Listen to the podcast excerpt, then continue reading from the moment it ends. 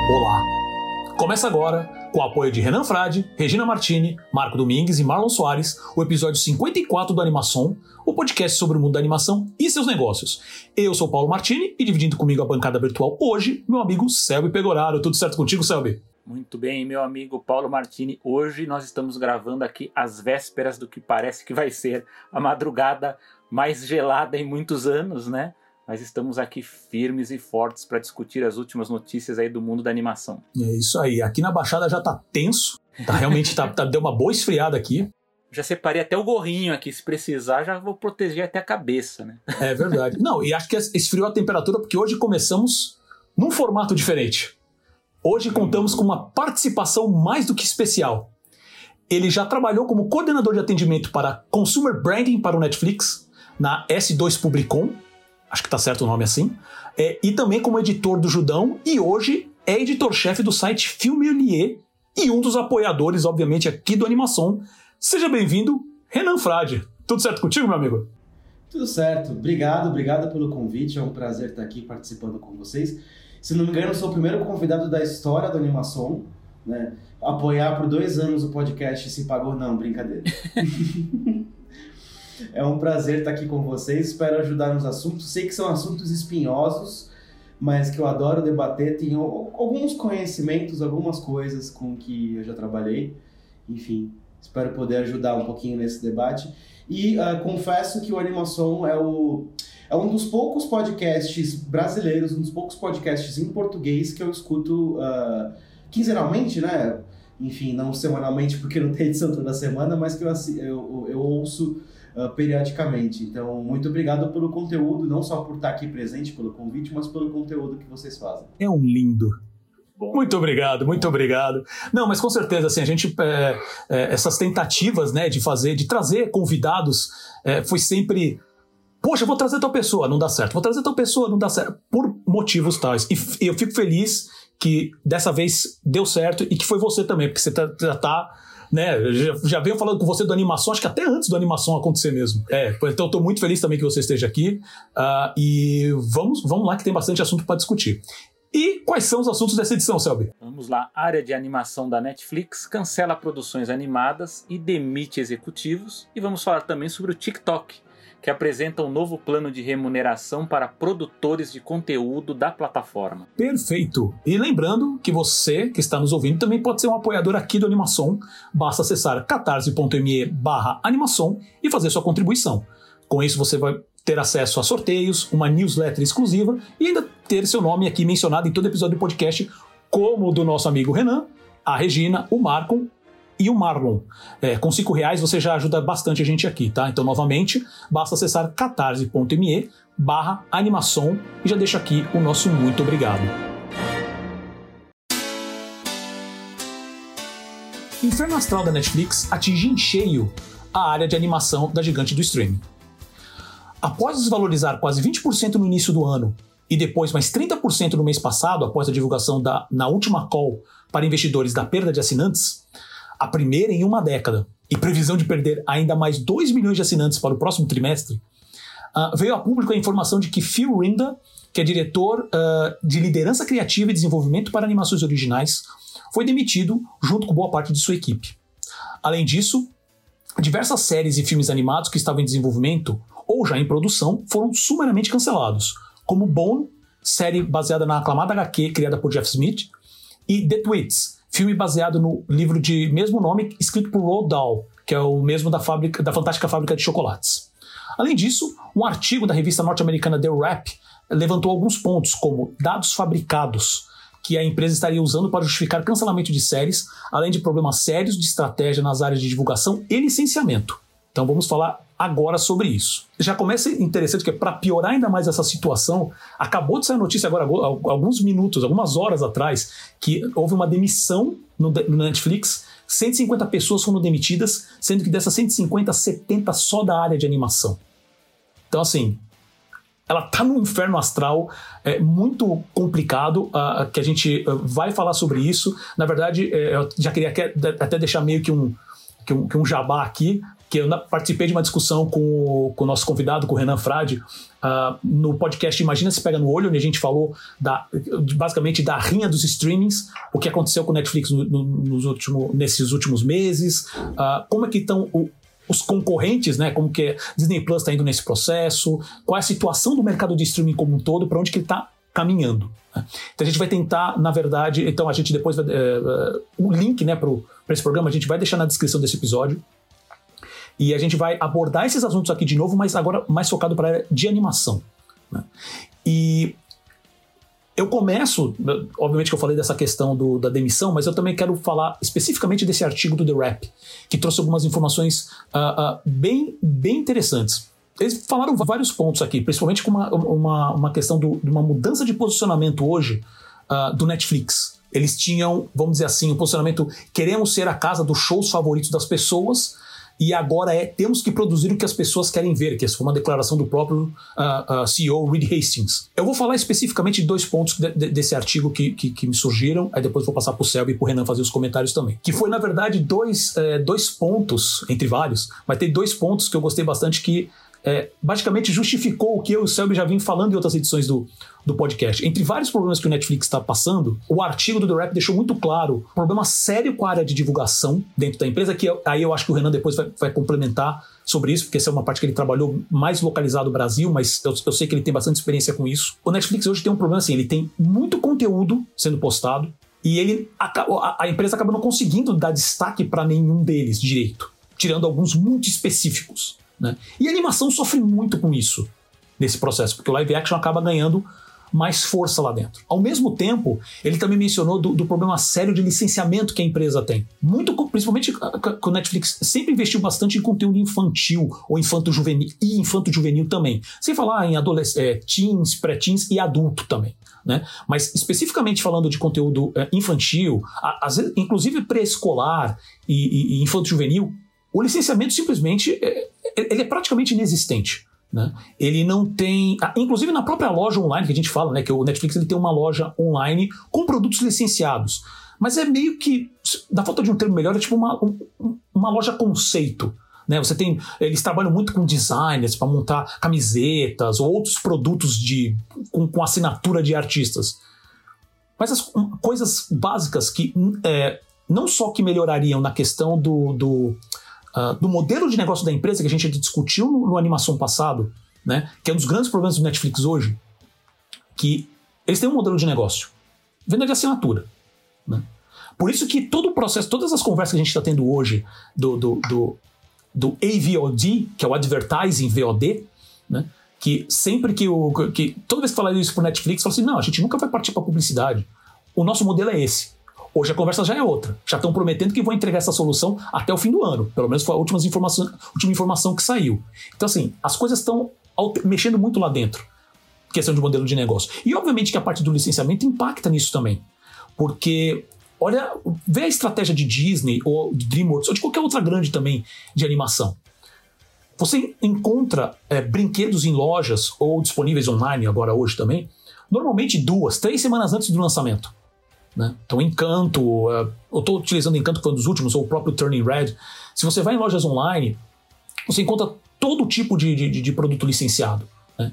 Não todos, sempre tem projetos que são lançados independente, eh, depende da fase né, de, de, que o filme está, seja na, na, nos cinemas, ou seja no, já direto no, no streaming. Mas eles também servem como uma ferramenta de divulgação do projeto. E com a quantidade de originais que o próprio Netflix tem, infantil, pré-escolar, infanto-juvenil, praticamente não existe. É, é, olha a briga, é, é licenciamento, olha a briga que é para achar produtos licenciados do próprio Stranger Things, que tecnicamente é um sucesso de vendas. Eu, eu lembro, e aí depois o Renan pode até comentar, uh, na, na CCXP eu lembro, principalmente na última CCXP, CCXP 2019, é, eu acho que tinha uma área lá que tinha né, alguma, a, algumas coisas do Stranger Things, porque o Netflix sempre teve stand lá na, no evento. Mas você não encontra em lojas comuns. Sei lá, exemplos aqui, tipo uma piticas. Ah, ah, talvez uma camiseta ou outra. Mas não é, sabe, bonecos. É muito difícil você encontrar. Então, isso é uma das coisas que o Saber a gente já vinha falando no, no, no, em outras edições de animação. E foi interessante olhar essa análise do, do The Rap e ver que realmente isso é um problema, é um problema pesado lá dentro. Né? E, obviamente, que isso aí. Uh, e, e, aí que eu quero comentar, que é, é meu último comentário antes de passar para o Sérgio e para Renan. Que, que isso, isso me espantou um pouco, que entra na questão da transparência. Né? Que a gente já vem falando aqui, não é de hoje, que todos. Uh, começou com o Netflix, mas as ferramentas de streaming em si, elas não têm obrigação nenhuma de divulgar qualquer tipo de dado. Né? Inclusive, uma das últimas ações que o Netflix fez foi de começar a publicar um site com top 10 mas a gente mesmo aqui comentou que não tinha garantia nenhuma de que aqueles números eram reais. Ela pode estar usando aquilo para promover um título, mas não quer dizer que ele realmente está sendo mais assistido. Parece que esse problema acontece inclusive dentro do próprio Netflix, onde. É, isso falando especificamente da parte de animação, tá? Uh, já teve showrunners, né? Então, criadores, artistas com séries que tiveram suas séries canceladas, onde eles já vieram a público da declarações que eles não confiam nos dados que o Netflix passou. Inclusive a matéria do Rap fala que de um caso lá específico onde o, o eu não estou lembrando agora qual é o nome do, do, do, showrunner, do artista específico, mas o Netflix apresentou dados para ele que não estava não tava trazendo retorno né, à série. E o artista é, é, confrontou, falou assim, cara, isso não está fazendo muito sentido, pode trazer mais informações? Aí disse que o Netflix voltou com umas informações que não tinham nada a ver com as primeiras, mas sempre com a mesma justificativa. Não, não vai para frente. E esse não é o único caso reportado. Então, é, acho que a gente já vinha falando, né, Seb, até do, em programas anteriores, justamente por causa dessa. Uh, às vezes, dessa falta de, de, de, de visão estratégica, até para a área de animação. Parece que eles estão atirando para tudo quanto é lado. Né? E esse movimento, até com, por causa da queda dos números e agora com a demissão em massa, pode ser aquele momento onde, assim, literalmente, a, é, a, a grana estava farta, então vamos produzir de tudo. E agora parece que a coisa acabou. O que, que você acha disso? Gente, por onde começar, né? tem muita coisa para falar. Até me assustei quando você falou o último ponto. Falei, nossa, tem o último ponto agora, né? Porque a gente começa a conversar e, e olha, eu anotei uma página inteira de, de, de tópicos para falar. É, só queria dizer que é. o Paulo falou o último ponto, mas o último ponto tinha uns três pontos embutidos. então, mas ele falou, aí eu falei, nossa, ele falou uma coisa que eu eu não eu esqueci de colocar aqui, eu já tinha citado uns seis tópicos, você acabou me lembrando mais um. Sabe qual é a parte boa? É. Sabe qual é a parte boa? É que depois de você falar, eu sei que o René é um cara muito sucinto. Então, não é verdade? Então, cara, Sim. tá certo. Não tem nada pra fazer nos próximos três dias. Tá bom. Bom, não, primeiro a gente fica triste com a notícia das demissões, né? Da, foi reportado aí, noticiado pelo The Hollywood Reporter, né? Que pelo menos 150 funcionários, que representa mais ou menos 2% da, da força lá nos Estados Unidos, né? Do, do, do staff, né? Do, da Netflix. 70 funcionários da parte de animação. Uh, já foi comentado aqui no Animação o grande investimento que a Netflix fez nessa, nessa área, né, com a contratação de nomes muito fortes. Uh, a gente já até já foi discutido aqui, né, o Craig McCracken, Elizabeth Rito, Jorge Gutierrez, o Glenn Keane, né, e, enfim, muitos outros, inclusive talentos novos também que a Netflix é, investiu. É, e aquela história, né, a Netflix ela foi vista como uma espécie, né, até como o próprio o próprio texto aí do The Rap cita, né, como uma grande utopia, né, um lugar que, que os criativos encontraram ali para desenvolver projetos que talvez não pudessem desenvolver em outros estúdios mais tradicionais. E havia uma grande liberdade e um grande investimento, né? A gente sabe que, o, que a Netflix, ela, ela, quando ela acredita, ela aposta num projeto, ela acaba pagando muito bem. Inclusive, ela paga acima do que os outros estúdios pagam, né? Inclusive, eu vi aqui de, de, do, do, Brasil mesmo, de gente que diz que, que, que, o investimento aí nos profissionais chega a ser duas a três vezes mais do que numa, numa emissora de TV ou numa outra produção. Então a gente vê que o investimento é realmente alto. É, e a gente vê, né, que o então diretor criativo, né, o, o Phil Rind, ele falava, né, que a ideia, né, o grande mantra da Netflix aí na animação era que eles queriam ser o lar né, do, da, das séries e dos filmes favoritos de todo mundo. Mas aí chegou né, o, o co-CEO lá, o Reed Hastings, falando que agora mudou, que eles querem fazer né, o que a nossa audiência quer assistir. Né? Então já mudou um pouco aí, o, mudou um pouco não, mudou muito, né? Porque agora eles deixam claro que eles querem trabalhar em cima do, dos dados, né? Que, que aliás é uma coisa lá que a gente já falou do Bob Iger na Disney, que ele tinha muito medo disso, né? De empresa que trabalhasse excessivamente em cima de, de dados e números, enfim, esse tipo de pesquisa que às vezes dá um resultado né, bagunçado, nem sempre resulta o que, que a empresa espera, né? Uh, eu achei muito curioso, né? Até eu pensei que o Paulo fosse comentar isso, né? Que eles veem como modelo de, de, de série, né? De, de, de, produção o poderoso chefinho, né? O The Boss Baby da, da, da DreamWorks, né? Como modelo de produção que a Netflix tem que seguir. Sendo que, curiosamente, o Poderoso Chefinho nem é da Netflix, né? é uma licença que eles pagam da, da, da DreamWorks para exibir lá, né? Então achei bem curioso, né? Tava nas minhas anotações aqui, eu acabei segurando, porque falei assim, é. não vou parar de falar. Mas sim, é. eu achei isso, esse comentário também extremamente bizarro. Eu achei interessante que eles deram como exemplo uma produção que não é da Netflix, né? Uma produção de um, de um outro estúdio que eles têm a licença. Uh, e por fim, a gente está vendo um movimento de retorno né, de, de, parte desses profissionais que estavam desenvolvendo projetos de animação na Netflix para produtoras tradicionais, para o Cartoon Network, para a Nickelodeon, para a própria Disney, né, que a Disney Plus está é, desenvolvendo séries e filmes aí também originais, e também para os outros serviços de, de streaming que começam a apostar mais em produção original, caso da, da Apple TV Plus, a Amazon Prime também, então tá vendo esse deslocamento. Fico um pouco triste com isso, né? Eu vi até um comentário sobre o, no caso do Jeff Smith, né, que estava desenvolvendo o Bone, que para mim talvez, talvez seja um dos projetos que eu mais estava esperando para Netflix, e conta o quanto que há de interferência né, no desenvolvimento criativo dessas produções, né? Então fala que se no princípio as equipes criativas elas tinham uma liberdade muito grande, agora, por exemplo, no Bond, diz que numa reunião lá o, um dos principais executivos chegou, bom, mas onde que vai ter a música aqui no, no na, na, na, produção, porque a gente vai contratar tal artista para cantar. Aí falou, mas espera um pouco, mas isso não é um musical, isso aqui a gente não está desenvolvendo como... Não, mas precisa ter, porque a gente precisa ter um artista tal para chamar atenção para a série, porque os dados dizem que animação musical funciona mais. Então, sabe? É uma intervenção assim que esse tipo de intervenção acabou irritando muita gente. Eu sei que, por exemplo, no caso do do Bone aconteceu, né? Não sei se o Paulo chegou a acompanhar, o Renan chegou a acompanhar um pouco dessas coisas de intervenção de produção, mas me chamou a atenção. É, assim, eu, eu, preparei alguns tópicos que eu vou citar brevemente, que eu sei que aí a gente pode discutir. Eu sei que o Renan, pela discussão até que ele já teve com o Paulo, eu sei que ele destrinchou muita coisa disso aqui. Mas a Netflix ela tem uma série de problemas que o Paulo já citou alguns aqui. É, um deles é um problema de escala, porque embora a Netflix ela fature bilhões, aí ela também gasta muito, ela tem um custo operacional muito alto. Então, com tanto com produções como com licenciamento, é, com contratações também, que ela paga também acima do, da média do mercado também. Então ela tem um, um, um problema de escala aí.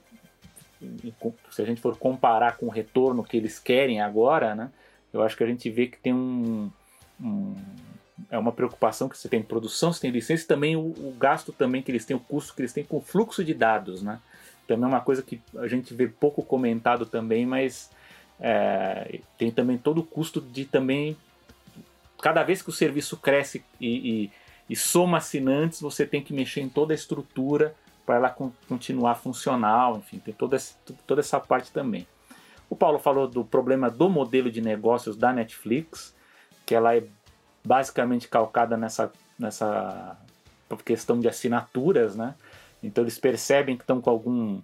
precisam crescer um pouco aí, aumenta, né? dá o reajuste da, da assinatura, né? Não tem a mesma diversidade de, de outras majors aí, como é o caso do, da Disney. Tem o Disney Plus, mas eles têm toda uma, uma rede aí que tem. Você pode trabalhar as marcas em sinergia com parques, com roupas, com, com licenciamento, é, com todo tipo de produção lá que eles trabalham dentro da corporação e a Warner também, né, dentro agora dessa dessa nova fusão, a Warner também tem uma grande estrutura aí, junto com a HBO Max também, que eu acho que é muito forte, né? A gente até chegou a comentar um pouco sobre isso, como a HBO Max, ela, nessa parte de marcas, eu acho que ela tende a ser um, um serviço muito forte aí depois de espera aí dessa reorganização, é, porque eles têm um trabalho de marcas muito forte. Tem o terceiro problema que é o de curadoria e publicidade, que o Paulo acabou de comentar, que é uma coisa também que a gente vê de vez em quando algumas produções é, terem divulgação, né, publicidade, inclusive na TV aberta a gente vê, na internet, em alguns portais a gente vê a divulgação, é, mas a Netflix produz muita coisa, aliás, muita coisa até cara, e a gente não consegue encontrar, ou não assiste, ou não sabe que existe, então há um problema muito sério nessa parte de, de curadoria e publicidade, porque você não encontra ali, mesmo nas novidades ali, às vezes a série foi lançada e você demora para encontrar a série, ou às vezes não encontra a primeira vez que você está procurando e acaba passando. Né? Esse é um problema. É, um problema também desdobrado disso é a queda no número de tentpoles, né, que são aqueles os blockbusters, né, os grandes, como foi o Stranger Things, como foi o foram outras séries aí que a gente acompanhava, acompanhou na, no primeiro ciclo aí de ouro da, da, da, Netflix, que são aquelas grandes produções capazes de atrair um grande número de novos assinantes ou de reter, né, de fazer com que as pessoas renovem. A Netflix continua produzindo séries muito boas, documentários também muito bons, filmes nem tanto. Filmes eu gosto de dizer que a Netflix é o fundão da locadora, mas é, a gente percebe que eles têm mais dificuldade é, nessa questão de grandes produções para criar um boca a boca tão grande. Existem as séries, mas a gente vê que é numa, pelo menos é o que parece ser numa proporção é, um, um, tanto menor, né? Tem, e tem isso que o Paulo citou também de uma dificuldade de aferição do sucesso, porque a gente tem que acreditar nos dados que a própria empresa dá. Né? Isso até inclusive é, um, é uma questão que foi discutida inclusive na, no, no call lá dos investidores, do, no caso da Disney, né? justamente sobre isso. Como é que você consegue aferir o sucesso de uma produção que é lançada basicamente só no, no streaming e você não tem como aferir? Né? Inclusive a gente vê um movimento aí também de retornar para o cinema também para ver também essa questão de credibilidade, não só junto a quem está investindo, mas também a quem está trabalhando nessas produções. Né? Como é que você vai trabalhar toda essa questão aí de investimento, de salários, de contratos, enfim, se você não tem qual dado que você acredita, né? como diz o Paulo aí, tem essa questão dos dados fabricados. Né? Com dados você pode fazer o que você quiser. Né? Uh, tem também o problema das guerras culturais, que a gente já discutiu várias vezes aqui, né? que veio até aquela matéria é, falando aí que a Netflix é, discutiu com os funcionários nessa questão de.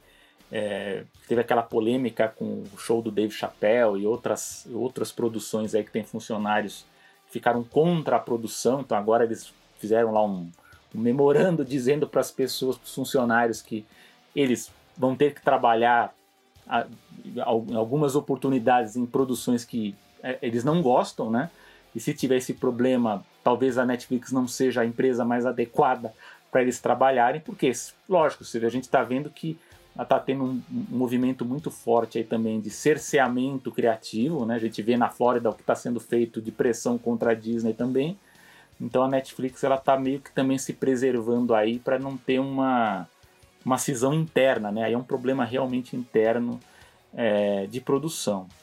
Uh, esses problemas da Netflix, elas estão dentro também de um contexto maior que afeta também todos os serviços de streaming, e não só os serviços de streaming, mas também os canais de YouTube, nós aqui que produzimos e participamos de podcasts, que um é a saturação, porque a gente está tendo a entrada de vários players, aí vários serviços de streaming, e aí você vai aumentando, cada um ali você vai pagando né, para poder assinar, e você também tem menos tempo para acompanhar cada um deles, então você começa a restringir, a escolher melhor o que você vai assistir.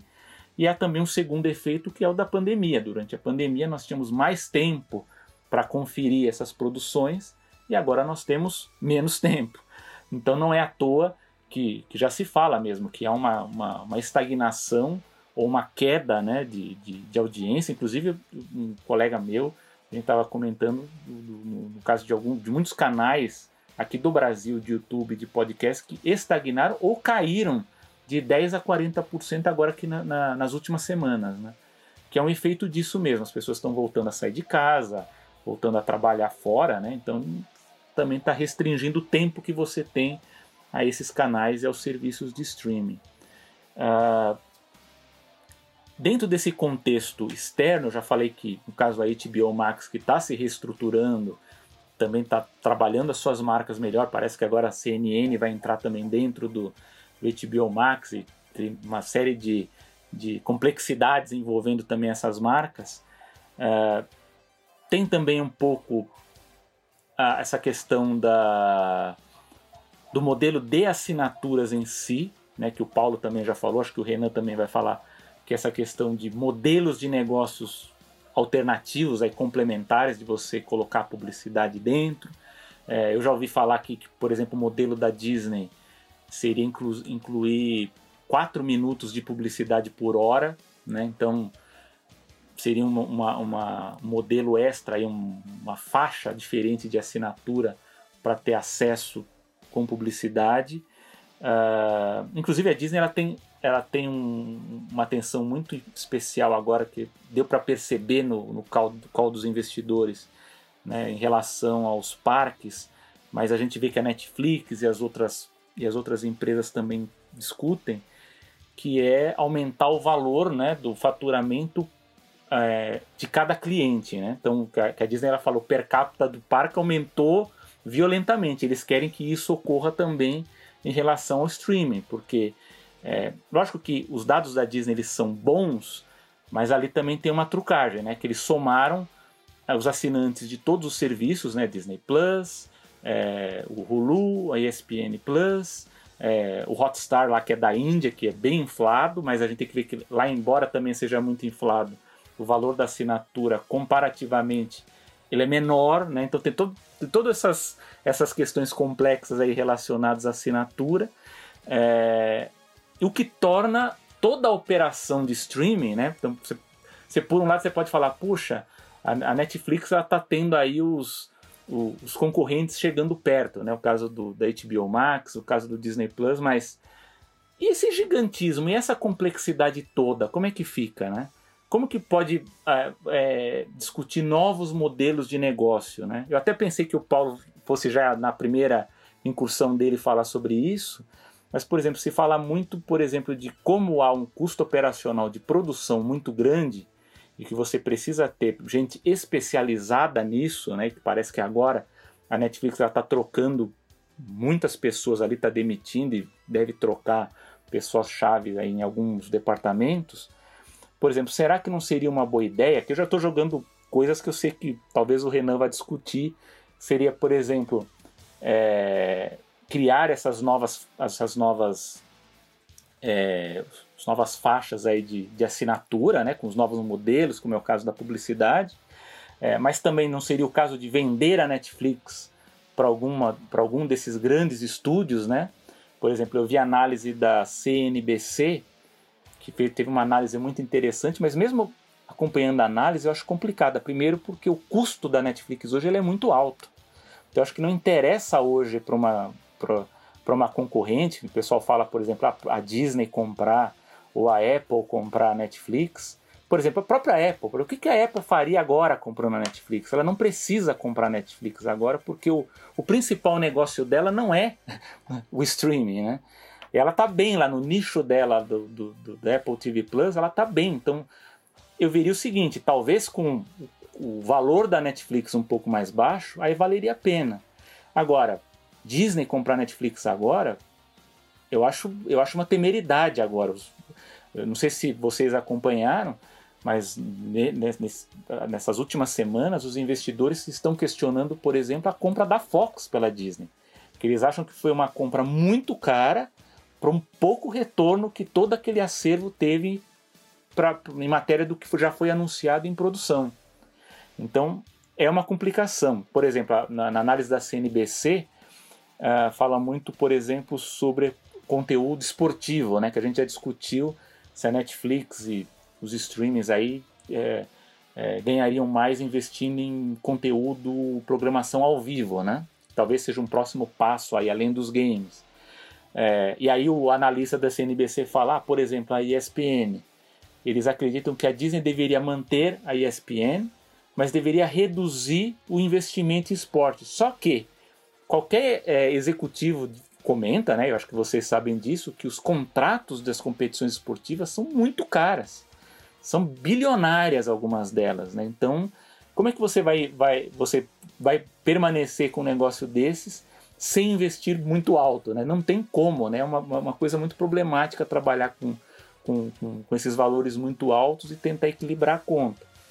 É, e o terceiro, um segundo ponto também, é um terceiro ponto, né, que eu já falei que seria vender a Netflix, por exemplo, para uma concorrente como a Apple, a Disney. A outra seria a programação ao vivo. E a terceira, a terceira que eu achei muito curiosa, que foi que talvez a Disney, por exemplo, é, pudesse vender o, o, o Hulu. Né? Vender o Hulu, por exemplo, para a Netflix. É, que aí a Netflix também teria um outro tipo de, de, de, de conteúdo né? das, das séries que são exibidas na, na, na TV aberta, enfim, nos canais é, de programação linear. Né? Só que eu acho curioso porque o Hulu hoje para a Disney talvez seja o melhor modelo de negócio que ela tem em streaming, porque esse modelo para ela de publicidade ali, pelo menos pelos números que eu vi, talvez seja o serviço streaming que está tá assim, mais equilibrado em relação ao custo-benefício, né? Então eu não vejo sentido, por exemplo, agora a Disney se livrar do Hulu e perder esse grande número de, de, de assinantes que são relevantes, que, que são é, assinantes adultos, embora se diga que, por exemplo, o Disney Plus tem metade dos, dos assinantes adultos sem filho, mas a Disney vai perder esse, esse, esse público adulto para uma concorrente como a Netflix, para ajudar a consolidar ali seus, seus negócios.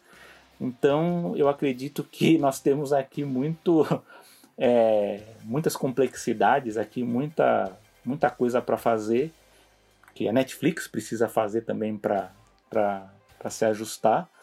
Mas eu estou curioso para saber o que o Renan pensa em cima desses, tópicos todos, ou se ele não tem mais tópicos ainda para incluir, porque cada vez que eu leio um artigo sobre isso, eu encontro mais uma mais uma encruzilhada para ela. Você vê que o próprio Paulo já começou aqui, eu já fui lembrando de outras coisas, mas eu vejo que temos grandes movimentações à frente. E é, só para aproveitar aqui, eu fico muito feliz com a presença do Renan, que eu, como já comentamos antes, ele teve uma discussão muito boa com o Paulo aqui. Vai ser muito bom que os ouvintes do Animação acompanhem também o que você tem a dizer. Seja bem-vindo, Renan. Obrigado. Eu que fico feliz de estar aqui porque é um tema que eu adoro conversar e a gente pode ficar por horas conversando. O, o bom do ouvinte é que ele pode pausar, fazer alguma outra coisa, voltar e tal, então é, é mais fácil. Mas obrigado. Uh, bom, como eu sou muito mancheteiro, adoro uma grande manchete, a gente pode estar tá, uh, ou no fim ou no começo da era de ouro do streaming. A gente vai precisar de um grande distanciamento histórico para poder analisar isso. Mas o que a gente pode estar tá vendo agora pode ser o fim de uma era muito importante, muito grande, e o que vier depois ser pior. Ou, na verdade, a gente pode estar tá realmente começando a era de ouro do streaming agora, e o que a gente teve até esse momento nos últimos 10 anos Netflix chegou no Brasil em 2011, se não me engano, 2012, mas o que a gente teve aí nos últimos 15 anos ser um preâmbulo uh, do que vai acontecer daqui para frente. Vamos ver, vamos ver. Mas por que é, eu digo isso assim e tentando analisar e responder um pouco dos tópicos que vocês trouxeram aqui? Eu acho que o grande problema da Netflix é, começa na incepção dela, né? Uh, quem, não sei se todos os ouvintes vão, vão, vão conhecer isso ou vão saber disso, mas a Netflix começou enviando DVD pelo correio, Blu-ray pelo correio. Então era uma, uma locadora, uh, de certa forma digital, porque você acessava via computador e tal, só que eles, em vez de uh, dar, você dar o play e assistir pela internet, no seu computador, na TV, eles mandavam o DVD e o Blu-ray pelo correio. Esse modelo de negócio uh, por mais que seja tecnologicamente defasado, ele é muito interessante, Porque se você lembrar bem da locadora de bairro, ou mesmo de uma blockbuster, bastava você comprar o disco, né? Então uh, era uma venda diferente, não era igual o disco que você comprava na Americanas, por exemplo, mas de certa forma ele via embutido no valor do disco o licenciamento daquele conteúdo para a locadora poder te uh, ceder esse conteúdo, né? Então eu lembro que na era de ouro das, da, das locadoras aqui no Brasil, um DVD de locação, de rental, como chamava, custava 70 reais, 79 reais, que era uma fortuna, né? Era, sei lá, meio salário mínimo, um terço do salário mínimo naquela época. Mas aquilo te dava o direito para a locadora de locar aquele filme quantas vezes quisesse. E a Netflix, por, por esse modelo, ela poderia ter conteúdo de todo mundo, até porque era a era de ouro do rental. Então, todos os filmes que você poderia imaginar eram lançados em DVD e Blu-ray. Todas as séries eram lançadas em DVD e Blu-ray. Uh, todo o conteúdo que você poderia ter ali de interessante estava acessível a comprar um disco. Então você investia milhões, milhares de reais, ou até milhões de dólares no caso, comprava esses discos e fornecia para enviar via correio para os seus assinantes, né? que já era esse modelo de assinatura. O assinante da Netflix naquela época pagava por mês. Isso era muito interessante para eles e eles conseguiam fornecer para todo mundo qualquer tipo de conteúdo. Então você poderia encontrar um filme de estúdio, de grande estúdio de cinema, você poderia encontrar uma série de TV aberta, uma série de TV paga, você poderia ter a série do HBO, né? Uh, um exemplo, Game of Thrones é um pouco depois, mas você poderia ter o Game of Thrones ali, uh, da HBO, sendo enviado como DVD pela Netflix, porque ele era lançado pela Warner Brothers Home Entertainment nesse, nesse formato. Então, a Netflix, na prática, nesse momento, ela era uma biblioteca do universo de conteúdo audiovisual. Quando eles migraram para o streaming, eles migraram com a mesma lógica de, ok, eu vou ter conteúdo de diversos uh, provedores de conteúdo, de diversos produtores dentro do meu catálogo, e a grande diferença é que as pessoas vão dar um play. Só que aí muda a lógica de licenciamento.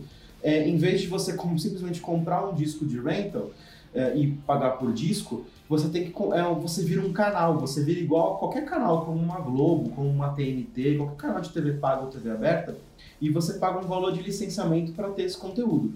Então, por exemplo, Friends, em vez de comprar os DVDs das 10 temporadas, você comprava, você adquiria o licenciamento para ter, ter todas as temporadas na sua plataforma de streaming. Para Friends, por exemplo, que a Warner Brothers queria uh, licenciar esse conteúdo e licenciava para diversos canais, era acessível. Chegava na HBO, a HBO falava: não, porque eu não vou te licenciar Game of Thrones, porque eu sou um canal, você também é um canal agora, eu não vou te licenciar. Isso limitou algumas coisas, mas de certa forma a Netflix ela funcionou muito bem com isso. E aí, há, cerca de uns 12 anos, eles foram percebendo que esse modelo não ia funcionar mais. Por quê? Porque com a Netflix crescendo, o streaming crescendo, eles já sabiam, eles anteveram que o streaming seria o futuro do, do, do modelo de negócio de comercialização de entretenimento, né? entretenimento como serviço. E eles foram percebendo que se os concorrentes deles, uh, nessa, nesse, esses gru outros grupos de mídia fossem perceber isso, eles iam cortar o middleman, eles iam cortar o homem do meio. Porque eu preciso licenciar para Netflix, porque a Netflix precisa me pagar um valor X, sendo que eu posso vender isso diretamente. Então isso lá atrás eles já tinham percebido, tinham percebido também que o valor de licenciamento estava crescendo, então, hum, está crescendo muito com o meu conteúdo, eu vou cobrar um pouco mais caro. Então eles migraram para essa coisa de produção de originais. E eu fiz todo esse preâmbulo para dizer porque eu acho que aí é o grande, é o grande primeiro problema que surge. Porque eles vieram com essa lógica de que eles tinham que ter tudo para todo mundo. Quando você lembra das grandes marcas de entretenimento, e aí eu não digo exatamente Disney, Sony, né, que aí são os grandes grupos, os grandes conglomerados. Mas quando você pensa em marcas diretas para o consumidor, Warner Channel, uh, ah, TNT, é, HBO, você pega essas marcas, sejam canais ou sejam outros modelos de negócio, elas têm um perfil, elas têm um perfil de conteúdo, elas têm um perfil de público. Mesmo quando você pega a Disney, marca Disney, ela tem um perfil de conteúdo família. O Selby, o Selby acho que é um dos maiores especialistas de Disney aqui no Brasil, pode contar um pouquinho mais disso. Mas tem o perfil de público da marca Disney, perfil família uh, e tudo mais. E tudo que eles tentam fazer relacionado a essa marca tem esse perfil. HBO é a mesma coisa. HBO por anos, ela era de certa forma, identificada com um conteúdo mais maduro, com um conteúdo, né? Quem, o pessoal mais velho lembra de Mandrake, por exemplo, que foi uma das primeiras, acho que foi a primeira série original HBO brasileira, que de certa forma incorpora todo essa, esse espírito HBO ali, de uma coisa família, tem família, coisa adulta, tem mistério, tem não sei o que, tem muito sexo, Game of Thrones também um exemplo muito forte de um perfil mais ousado, né, de produção mais ousada. Né? Exatamente. E um perfil mais velho, né, um perfil de público mais velho também. Uh, eu, não, eu, não, imagino, por exemplo, eu, a, né, a HBO de 15, 20 anos atrás fazendo Euforia, por exemplo, já é uma mudança ali. Mas uh, a Netflix, ela achou que ela tinha que ser tudo. Ela tinha que ter conteúdo para todo mundo de todos os formatos. Então ela pensava, hum, eu vou perder esse reality show de culinária, então eu preciso fazer um reality show de culinária para preencher esse espaço. Eu vou perder a série de super-herói, então eu preciso ter uma série de super-herói. Eu vou perder aquilo. Então a Netflix, ela nunca foi identificada com um tipo só de conteúdo. Então quando você olha hoje, ou algum tempo atrás, antes desses problemas todos, você na Netflix encontra filme uh, art house, que a gente chama, filme independente, filme de arte, filme de premiação, então você tem ali Ataque dos Cães, você tem A Filha Perdida, você tem o, o Roma, uh, você tem ali. É, tem, eles estão tentando fazer filme blockbuster, então você tem o, o Resgate, você tem o Red Notice, Alerta Vermelho, tenta fazer um filme mais, mais pipoca, mais ação com aventura, com comédia mas ao mesmo tempo eles tentam fazer uh, dramas mais comerciais é, séries. Tem novela, né? Novela, tentando trazer novela. Novela mexicana, novela coreana. Mas aí eu digo, é muita coisa licenciada, né? Quando eles começam a fazer o conteúdo original, eles também pegam a mesma lógica. Então você não, não identifica a Netflix com uma coisa só, ela tem tudo. Então, se você, dá, se você abre a Netflix hoje e vai olhar, ela vai estar tá te oferecendo um filme com, é, com esquema, com estética Hallmark. E para quem não conhece, Hallmark é uma produtora barra canal que faz uh, conteúdo de comédias em romântico, comédia água com açúcar, de orçamento baixíssimo. Eles têm, aí do lado, você pega um filme, aquele que antigamente a gente chamava direct to video, que era aquele filme que saía direto para locadora. Aí você tem um filme de arte, você tem um filme blockbuster, tudo com selo original. E tudo te empurrando ali. Então, a Netflix não se identifica com nada, esse conteúdo todo se perde ali, a curadoria deles uh, uh, uh, se perde, até porque quando a gente, de novo, quando a gente olha uma HBO, uma Disney, de certa forma, o que eles investiam era uma curadoria. Né? quando você pensa na identificação da marca, o que eles estavam trazendo ali estava relacionado a, essa, a isso e era uma curadoria. Você sabe que você vai encontrar conteúdo família com a marca Disney. Uh, TNT, você sabe que você vai encontrar um público para uma audiência para todos os públicos, né? uma coisa para todos os audiências, para todos os públicos ali, né? Coisa mais ampla e de certa forma mais antiga, né? A TNT não é uma marca de coisas tão recentes. Então tudo isso vai se misturando e vai trazendo uma coisa ali que quando a gente percebeu, quando eles se deram conta, eles estavam investindo muita grana em muita coisa diferente muita coisa diferente. E sim, quando você ouve entrevistas com produtores uh, dessa época, e aí eu acho que se cabe dizer da época de ouro da Netflix especificamente, quando você fala com eles, todos eles são unânimes de falar que nesse momento tinha uma liberdade que eles não tinham com nenhum outro canal, com nenhum outro provedor de conteúdo. E uh, de produzir da forma que eles queriam, como eles queriam, quando eu trabalhei com eles, uh, foi na época do lançamento do Sense8. E foi uma série que as Wachowskis tiveram a liberdade total de produzir a visão delas, como elas queriam, como elas queriam fazer. E eu lembro que, assim, conversando lá dentro com o pessoal de comunicação e tal, o sentimento era de preocupação até, porque eles não sabiam como o público ia uh, lidar com esse conteúdo, né? Então, uh, porque era uma coisa muito diferente, né? De certa forma, um perfil HBO usado, mas LGBT com uma coisa de ficção científica junto. Então, juntava muitas pontas, né? E eles tinham essa preocupação. Mas, para vocês verem o, a, a liberdade que existia até certo ponto. Porque também tem informações de bastidores e notícias de bastidores que essa liberdade causava também alguns problemas. Então, por exemplo, tiveram algumas séries internacionais já naquele momento, uh, que uh, tiveram atritos justamente porque os produtores acabaram exagerando na liberdade.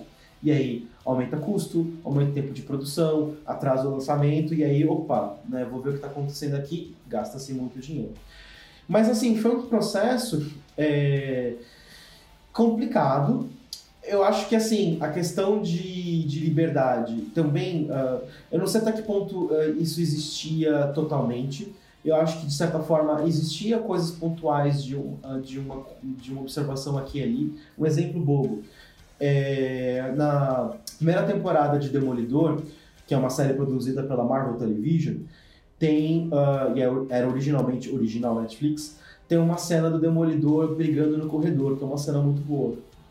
E aí eu não lembro se o Ted Sarandos ou o Reed Hastings falou que ele adorou aquela cena. Curiosamente ou não, todas as primeiras outras temporadas da, das séries da Marvel Television tem uma cena de briga no, no corredor. Reparem. Então, assim, alguma, alguma coisa, é, alguma interferência, de certa forma, alguma, alguma, alguma opinação, alguma, né, alguma comentário em relação a esse conteúdo é, existia. Mas assim, tentando resumir e fechar um pouco desse primeiro ponto, foi tudo muito ambicioso, foi tudo muito vamos fazer história no entretenimento. E eles realmente é, fizeram, né? E foi muito, muito, muito, muito interessante, foi muito importante essa liberdade que eles deram. E uh, eu acho que assim, o, o, mercado e o Wall Street gostaram muito disso enquanto eles estavam crescendo exponencialmente. Enquanto eles conseguiam atrair assinantes e de certa forma conseguiam manter isso rolando, isso acontecendo, o, o mercado foi gostando desse formato e foi gostando disso daí e foi jogando dinheiro. Tem aquele meme do Futurama, né? Up and take my money. Então, assim, é, foi muito, acho que nesse sentido. Se você está entregando o que eu quero, você está entregando novos assinantes, está aqui e ninguém parou para ver o que estava acontecendo ali nas, nas entrelinhas e quais eram os problemas. Porque é, eu não acho que esse seja um formato sustentável uh, no médio e longo prazo, como a gente está vendo, e por diversas coisas, né? Pelo excesso de gasto, pela a, a liberdade, ela é interessante, mas também quando você bota limite e você obriga o produtor ou você obriga o funcionário a trabalhar dentro de certos limites, isso é interessante também. É, por exemplo, como o Google trabalha. Eu sei que eu conheci, trabalhei com algumas pessoas trabalhando no Google, e aí você chega lá, por exemplo, ah, para fazer esse projeto eu preciso de um time de 10 pessoas. Beleza, você vai ter um time de 6. Então, algumas empresas, elas colocam limite justamente para uh, trazer esse desafio do desenvolvimento e as pessoas serem mais criativas, porque é muito fácil você fazer qualquer coisa quando você tem dinheiro à torta e direito, né? Então, é, isso é uma coisa uh, que, na verdade, a conta paga. E é uma coisa, uh, e, e, foi até interessante que uma das mudanças que, que eles falaram foi no deck cultural, que é uma coisa muito importante internamente para eles, uh, que, enfim, é, dita a relação dos funcionários lá dentro, como os funcionários se relacionam com, com, com a empresa. Mas esse deck cultural, por exemplo, batia muito forte na liberdade com responsabilidade. Né? E, uh, e acho que está tudo ligado a isso e vamos ver como é que eles vão, é, vão fazer. Vão, vão continuar com essa liberdade, como é que eles vão dar essa liberdade. Porque uma das coisas desse, desses relatos de cortes, e faz todo sentido dentro do momento que eles estão apertando o cinto e entendendo para onde vão para onde está indo esse gasto, uma das coisas que eu li é que eles estão começando a contratar júniores, né? Ou criando, é, de certa forma, essa hierarquização da força de trabalho. Porque uma coisa que me chamou muita atenção enquanto, enquanto trabalhei com eles foi justamente isso, assim. É, obviamente você tinha a diretoria, o C-level e tal, e eles estavam em, outra, em outro nível, apesar de ter uma brincadeira de tentar aproximar do C-level, e aí tem um parênteses interessante, na, eu, eu, eu, fiquei alguns dias no escritório deles lá em Los Gatos, uh, e em Hollywood, em Hollywood não existia ainda em Beverly Hills. E o Reed Hastings, que é o co-CEO, o fundador, ele não tinha uma sala uh, oficialmente. Ele ficava trabalhando nos corredores da, do refeitório, de, dos vários refeitórios e tudo mais. Ele tinha, na verdade, uma sala que era uma brincadeira, que todas as salas lá têm nome de filmes ou de séries. E a sala deles se chamava Inferno na Torre. Era lá em cima do prédio antigo deles, eles já mudaram de sede. E na verdade era uma sala de reunião, que era para onde a diretoria fazer reunião. Ele não ficava trabalhando ali, mas era a brincadeira do Inferno na Torre. Mas, enfim, é, eu vejo que isso era interessante deles, porque quando eu estava ali no documento, estava conversando com alguma coisa e tal, chegava um gerente, chegava um, um mesmo um diretor, alguma coisa, estava ali opinando de outro país, trazendo inputs. Isso era uma troca bacana. Mas chega nesse momento que eles estão precisando contratar uma mão de obra mais barata, não vai ter jeito. E eles precisam de pessoas que tomem as rédeas e tomem as decisões. Então, quando todo mundo pode tomar decisão, é, isso fragmenta muito e também, também acaba aumentando os custos. Então eu vejo muito essa coisa que está acontecendo, essas transformações internas de cultura. Outra coisa que eu vi também uh, que impacta nisso tudo e que pouca gente percebe é que a Netflix ela é uma empresa de tecnologia. Ela não é originalmente uma empresa de entretenimento. Então ela tentou trazer para o entretenimento muito dessa coisa uh, do próprio Reed, da cultura que eles vieram do Vale do Silício. Não é igual às outras empresas, empresas de lá, como eu falei do Google, mas um pouco essa visão deles de como as empresas do Vale do Silício é, trabalham. E, uh, de certa forma, isso tá, é, entrou um pouco em, em, em choque com, com, a cultura de Hollywood, com a cultura do pessoal de entretenimento. E agora eles estão também tentando entender como, como lidar com isso, como evoluir com isso. Então, eu não acho que, na verdade, seja um momento ruim para a Netflix como um todo. Né? Eu acho que é um momento de transformação. É um momento de entender o que eles fizeram de certo, o, entender as transformações que eles trouxeram para o conteúdo e para o entretenimento, mas também entender que é um momento de mudar isso. É um momento de repensar. A Net, a, qual a identidade da marca Netflix? Eu não sei. O que, que a gente pensa quando a gente uh, fala Netflix? Eu penso em streaming, eu penso em algoritmo, eu penso na plataforma que não trava. Na, nenhuma dessas coisas é relacionada a conteúdo. Né? Eu não sei o que eu vou encontrar na Netflix. De repente, investir mais em curadoria, investir mais no foco desse conteúdo, investir em marcas que perdurem. Netflix não conseguiu muito poucas marcas que perduram. Netflix não tem um Star Wars. Netflix não tem uma Marvel. Netflix não tem uma DC. Netflix não tem um Homem-Aranha, pensando na Sony. Netflix não tem um Velozes e Furiosos. Netflix não tem um James Bond. Netflix não... O que que uh, são marcas aí, a maioria delas é muito antiga e a Netflix é muito nova, mas ela não conseguiu desenvolver uma marca própria ou marcas próprias de franquias.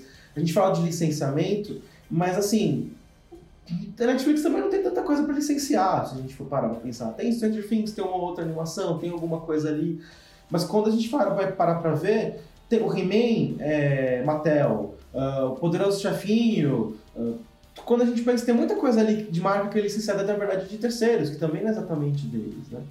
Então, tudo isso é um, é, é, é um, é um problema que eles precisam lidar agora. E, assim, é, eles realmente precisam pensar em algumas formas de monetizar esse público, de monetizar tudo isso. Uh, e vamos ver como é que vai ser. Assim.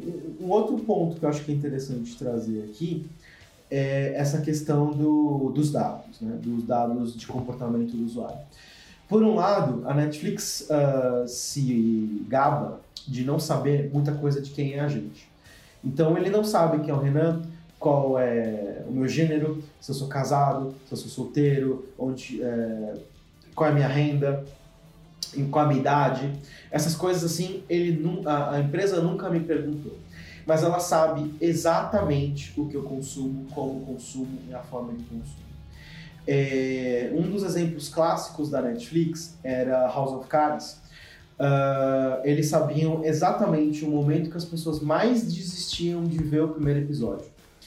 É, quando vocês veem o primeiro episódio de House of Cards, uma das primeiras cenas, logo na primeira sequência da série, o Frank Underwood, que é o personagem do, personagem do Kevin Spacey, ele encontra um cachorro moribundo na rua e uh, ele olha para a câmera, ele faz um discurso sobre a morte e sobre né, a iminência da morte, na verdade, para a câmera, né, ele quebra a quarta parede e em seguida ele mata o cachorro. Ele quebra o pescoço do cachorro.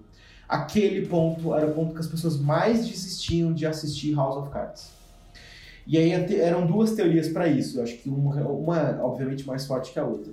Uma é que as pessoas não gostam de quebra da quarta parede.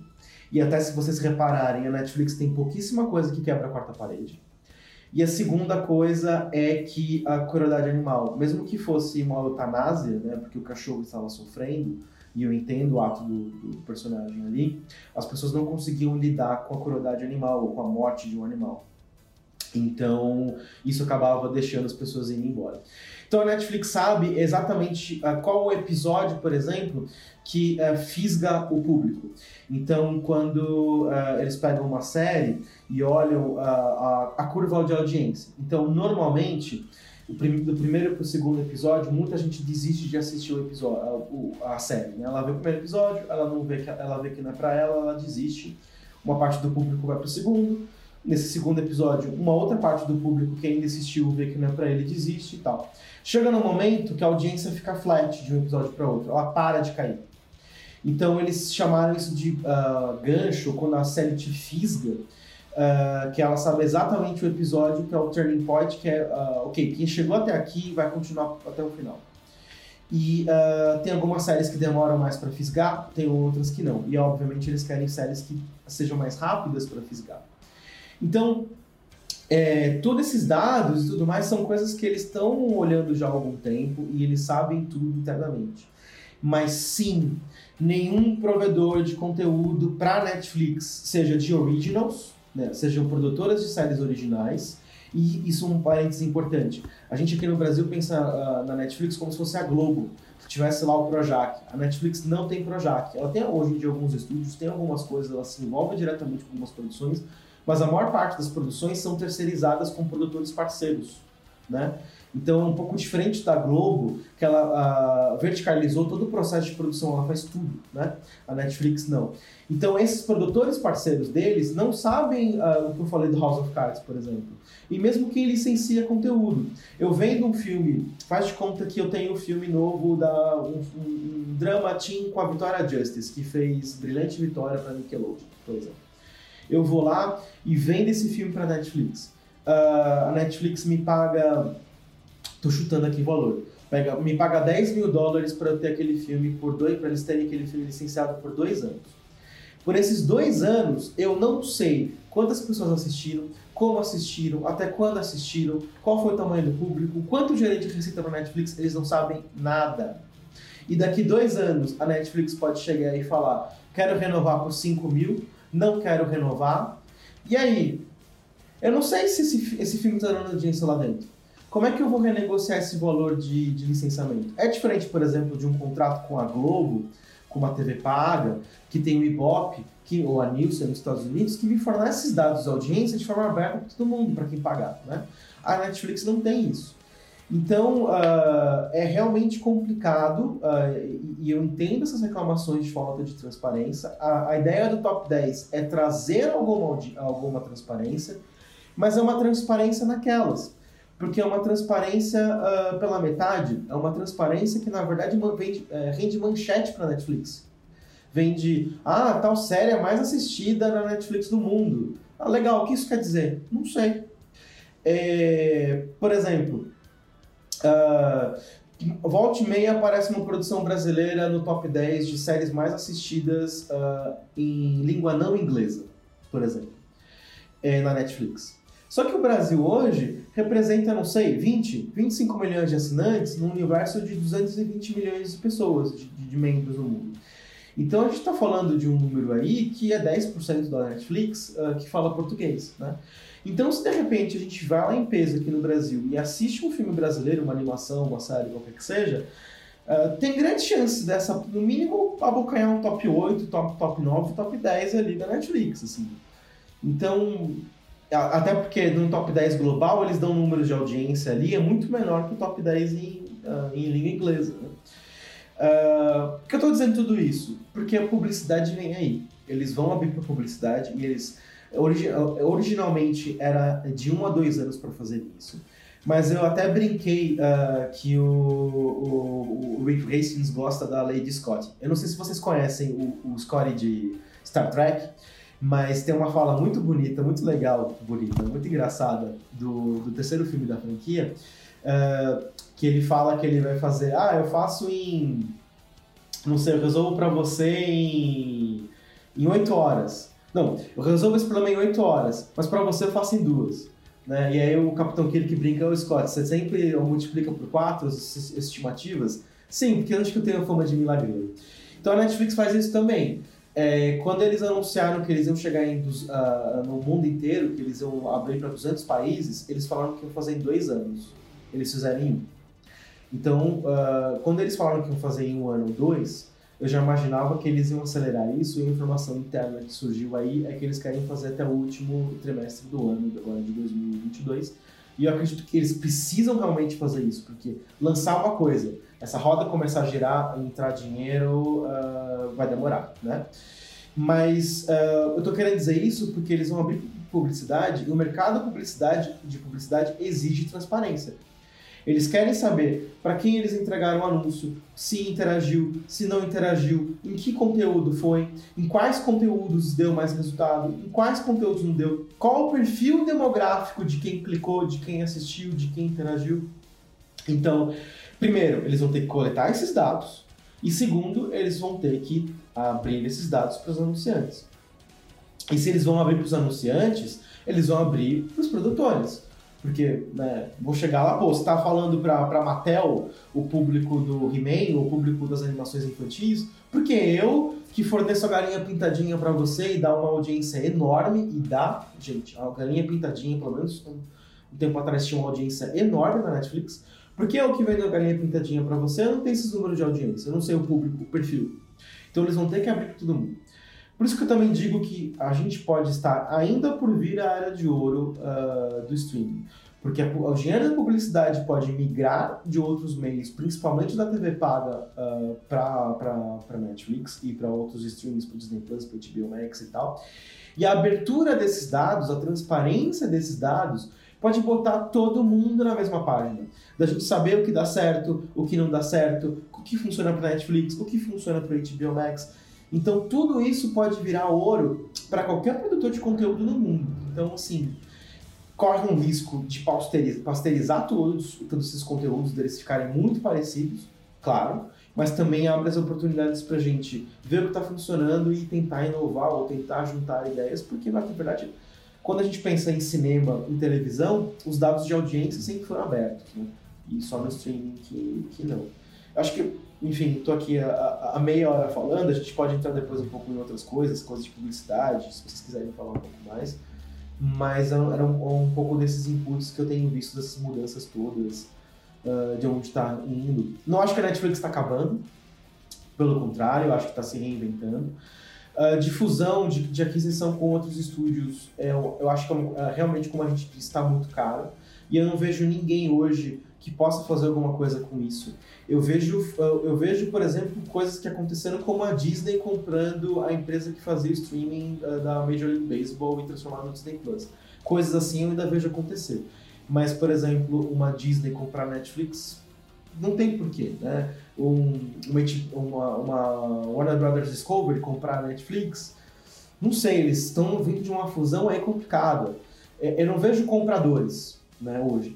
É claro que se o valor de mercado cair muito, pode acontecer, pode acontecer fusões, pode acontecer outras coisas ali. E, e eu acho que sim, fusão é uma coisa que, que, que, sim, entrar um controlador, entrar um Elon Musk da vida, né? Uh, um investidor, uma. Cuidado, um, que ele não nos ouça. Pode ser interessante. É, não dá ideia, não dá ideia. É, não vamos dar ideia, não vamos dar ideia. Não vamos dar ideia. Mas. É, é isso, assim, a Netflix ela é vítima do próprio sucesso até nisso, né? Porque ela se tornou um bicho muito grande para alguém uh, comprar. Uh, eu acho que pelo contrário, quando ela estava valendo muito, ela podia ter comprado alguém, né? Ela podia ter comprado uma Fox, ela podia ter comprado uma MGM, ela podia ter comprado uma Lionsgate, ela podia ter comprado uma a parte de entretenimento da Sony, até para trazer essas grandes marcas, né? Bom, ela não fez e foi uma oportunidade perdida, de certa forma. Eu achei. Mas aqui é, não, eu só queria. Vou passar para o Paulo já, só queria chamar atenção para uma, uma questão que o Renan falou, que é sobre essa questão de administrar a Netflix, e eu que acompanho muito o Disney também tenho acompanhado esse tipo de, de discussão, que é sobre você administrar operando sobre uma lógica de empresa de tecnologia é uma, uma produtora de, de conteúdo de entretenimento. Né? Então a gente vê que a Netflix ela tem todo esse problema aí de, de gestão, como você bem falou, que, que ainda no início tinha essa coisa de às vezes a produção sair do controle por conta da liberdade que era dada, e eles tiveram que puxar o freio. E agora parece que é mais um, uma nova engenharia ali, mas na Disney também teve isso agora nessa migração, quando se decidiu que a Netflix, que, a, que o Disney Plus seria o foco da, da, da corporação como um todo. Então todos os departamentos, né, todos os setores da Disney passaram a focar e operar numa lógica mais próxima de uma empresa de tecnologia. E isso cria, criou né, traumas muito grandes internamente, porque você rompeu com hierarquias, você rompeu com tradições, com certas culturas internas, é, isso para o bem e para o mal, né? E, e, a gente sente isso, inclusive, no desenvolvimento dos projetos. Né? Muita gente se aposentou, até em alguns, tanto na animação quanto no, por exemplo, na Disney Imagineering, a gente teve muitos veteranos que se aposentaram agora de um ano para cá. Né? E muitos deles falam que é justamente por conta dessa grande mudança da cultura que está alterando como tudo é administrado dentro da empresa. É, só que, até por conta desses grandes choques internos, a própria Disney também teve que, opa, vamos desacelerar um pouquinho para a gente também não, não queimar etapas e também não acabar perdendo talentos que talvez fossem perdidos aí numa, numa operação acelerada para essa nova lógica de, de entretenimento. Né? Então é bem interessante também a gente analisar por esse lado da, da lógica do, da produção de entretenimento e de tecnologia que opera também numa velocidade e num foco diferente. Vamos ao Paulo agora. É, então, não, acho que dá para. Primeiro que informação pra caramba é sensacional. Né? E, mas acho que dá para encerrar justamente é, porque assim a conversa começou falando da animação, aí ampliou para falar do, do, cenário macro, não só do Netflix, mas do mercado de streaming como um todo, né? puxando até da história, essa história que o Renan trouxe do justamente para explicar toda essa, é, é, vamos dizer assim, essa, essa, esse início do Netflix, na verdade, como uma empresa de distribuição, né? seja distribuição de mídia física depois online, né? e aí o que, que ela identificou, conseguiu identificar essa, essa, esse futuro, né? Que falou assim: olha, se eu ficar só com o meu conteúdo, uh, eu vou ter problema. É, se eu ficar só com o conteúdo externo, eu vou ter problema. Então, deixa eu mexer dessa maneira. Deixa eu fazer os meus conteúdos próprios. E, poxa, como é que eu vou conseguir agora uh, identificar esses problemas que eu tenho se eu perder esse tipo de conteúdo? Então, eu vou fazer uh, conteúdo para esse, esse gênero, para esse perfil. Isso no momento foi bom, mas é, é interessante o quanto eles se mantiveram em cima dessa estratégia e não conseguiram ver depois o futuro. Né? Como eles conseguiram se manter só nesse modelo de negócio de assinatura e quanto, e você vê entrevistas com, com o CEO, com o Reed Hastings, né? Uh, eu esqueci o nome do outro CEO agora, porque eles são dois, são, são e o Ted Sarandos, né? São co-CEOs, né? E eles sempre insistiram muito né, nessa questão do, olha, esse é o modelo Netflix, é isso aqui que dá certo. Né? Tanto que até no, no, no programa, no, no, animação anterior, eu até é, comentei, eu falei que não só existe essa possibilidade do Netflix ser vendido, e, e, o Renan levantou um ponto bom, acho que o Selby comentou também, que foi é, essa questão assim de, primeiro, é o valor, que, mas até aí eu acho que isso de, depende muito do, do, do, do, da estratégia da empresa ou do possível bilionário tresloucado que queira fazer alguma coisa. Mas eu te levanto. Hum. O a Netflix vale muito. O que, que a Netflix te traz? Não. Então, e aí tem uma questão também de, de, o seguinte, porque isso é muito mais do interesse do lado do Netflix, como talvez dos outros. Que por exemplo, a Sony, talvez, pela, pelo fato de já ter tido tentativas com streaming e não ter conseguido no passado, poderia ser uma estratégia para ela. Falar assim: quer saber? Eu já vou pegar a plataforma pronta e vai ser o meu caminho. Obviamente que parece que não é esse o, o, o baseado nos últimos, é, nas últimas é, informações que saíram, não vai ser a estratégia dela. Mas o ponto é que, que nem você falou, Renan, quem hoje teria condição de. Não só teria condição, mas que olha para o Netflix e fala assim: tá, é, é, ele faz parte de uma estratégia que eu tenho. Acho que foi o que comentou a questão do, da Apple. Não lembro agora qual dos dois foi. Mas falou da Apple. Faz sentido da Apple comprar a Netflix? Não chega nem perto do modelo de negócio. Você fica imaginando uma empresa com, com assim, com, poxa, eu quero licenciar, eu quero distribuir para, eu tenho canais de distribuição, eu tenho, uh, sabe, parques, eu tenho outras maneiras de você monetizar esse conteúdo, que é o modelo Disney. Né? E com essas, com essas consolidações que tiveram e vão continuar, acho que vai continuar, e Renan mesmo, a gente conversou sobre isso, é, acho que até as conclusões finais né, do, do programa do, do, do, podcast do Imagina, que era justamente essa parte de consolidação do mergers and, and acquisitions.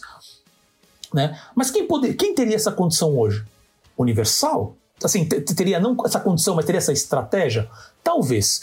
Mas o ponto agora, e voltando realmente mais para a parte mas da animação, que da, eu vejo. Da, net, da, da, da, da Comcast comprar Netflix, você fala? Por exemplo, é. Por exemplo. Né? É, e isso, assim, é, é um exemplo que me vem na cabeça agora. Você fala assim, tá. Pode ser. Eu até, até anotei aqui e falei assim, poxa, é AT&T? Não, a AT&T acabou de se livrar da, da Warner, não ia pegar isso de novo, né? Não vai pegar é, essa bomba, não. Exatamente. Então, mas aí é, é, e tudo isso acabou impactando, talvez. É, acho que a gente pode concluir que é o seguinte: ela se perdeu na, na própria estratégia. Como o Renan falou, assim, ela foi, ela foi vítima do próprio sucesso. Ficou, chegou, estava ali no, no, topo, né? Aí estava lá e o negócio foi mudando em volta. E agora parece que ela está correndo para tentar entender como que ela pode diversificar isso. Esse processo todo deles que eu contei da, da origem e tal, eles adquiriram uh, dogmas é, sabe aquelas manhas que você ganha quando você está aprendendo um trabalho e tal, e aí você fica mãe, aquela, aquela mãe a vida inteira? Eles adquiriram certos dogmas que eles chamam de Netflix Truths, na verdade da Netflix, que eu acho que hoje em dia são complicadas. Por exemplo, esse modelo do DVD, o que acontecia? Uh, sei lá, saía a nova temporada de Arrow, né, no, no DVD. E você ia lá na Netflix, você alugava, né, eles mandavam para sua casa a temporada inteira. Quando foi para o streaming, eles fizeram a mesma lógica. A temporada saía do, na janela de licenciamento que eles tinham, eles botavam de uma vez só. E eles importaram esse modelo para os originals. Então, pela primeira vez na história, você começou a ter temporadas que eram lançadas de uma vez só.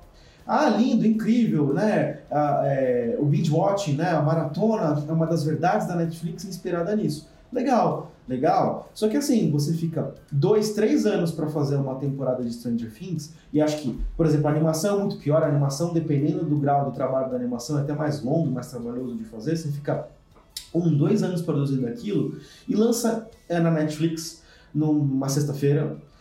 No sábado, todo o teu público já viu todos os episódios, todos. Aí chega na segunda-feira, vai na Netflix, nas redes sociais, cadê a próxima temporada da animação tal? Cadê a próxima temporada de Stranger Things? Gente, dá trabalho fazer. E aí o, o buzz daquilo dura um mês, e nem dá tempo de, semanas, nem dá tempo de medir, na verdade, se aquele conteúdo foi bom ou não. Porque é. alguns, alguns conteúdos, alguns filmes, algumas séries, você tem uma cauda mais longa, né? Você fala assim, que nem você fala assim, ele, ele consegue Sim. manter, não ter essa explosão do início, mas poxa, ele consegue ganhar conforme o tempo for passando. E, e não, não importa, tem que ser agora. Porque na segunda-feira tem conteúdo novo. E na terça tem conteúdo de novo. Entendeu? E fica, e fica nisso. O conteúdo vira descartável. O conteúdo é descartável. Então você não cria marca, você não cria público, você não cria identificação. Mesmo grandes sucessos, Gambito da Rainha, eu não podia abrir uma, uma, uma rede social, qualquer lugar que fosse, tava todo mundo falando do Gambito da Rainha. Todo mundo, todo mundo. Ninguém mais lembra que isso existiu. A Netflix ela mal trabalha hype, é. né? Nem antecipação também, ela é muito, é. muito ruim. É. é muito, é muito difícil. Como eles lançam muita coisa, e eu posso falar isso com experiência própria dos dois lados do balcão, como eles lançam muita coisa, eles não conseguem lidar com o volume de coisas que eles estão lançando. É muito filme, é muita série, é muita coisa para vir. É humanamente impossível você ter um time de comunicação que consegue lidar com isso. Você no máximo lida com uma coisa ou outras mais importantes, ainda assim sem tanta antecipação. E não dá, assim, acaba se perdendo no volume de coisas. Tanto é que uma das grandes discussões é a Netflix está lançando fácil, sem considerar documentário, sem considerar filme menor, ela está lançando aí uns 60, 70 filmes médios e grandes por ano. A gente está falando. O ano tem. Ah, nem a Warner acho que lançou tudo isso, né? No, no, último ano? Não, a, um, um, grande estúdio, uma Major, lança 10. Um grande estúdio bom, uma Disney, contando com Fox, vai lançar 10 filmes médios grandes por ano. É isso. Só que aí você consegue ter tempo de trabalhar o filme, trabalhar o público, é, colocar o filme no festival, é, lançar trailer, trabalhar o marketing, identificar o público. Uh, eu até falei isso, imagina. A, a, indústria do cinema está trabalhando PR, né, a relação com a imprensa, a relação com o público, há 100 anos, mais de 100 anos. Desculpa. É muito bem trabalhado, é muito bem pensado e estruturado. Eles não, eles estão é, é, é uma coisa tão grande, um volume tão grande de coisa sendo lançada, sendo trabalhada, que assim, eles não conseguem dar atenção e se perde. E eu digo, como, como jornalista hoje, como editor-chefe do Filmelier, é complicado pra gente. Porque eles lançam, considerando todos os filmes, e filmes é o foco do Filmelier, eles, uh, semana passada eles lançaram seis filmes, essa semana eles estão lançando seis filmes, uh, toda semana, assim, tem... Quando deu um, um, o pico ali dos problemas, da, né, da, da, mudança de foco, eles deram uma diminuída, mas agora vão, voltou a aumentar.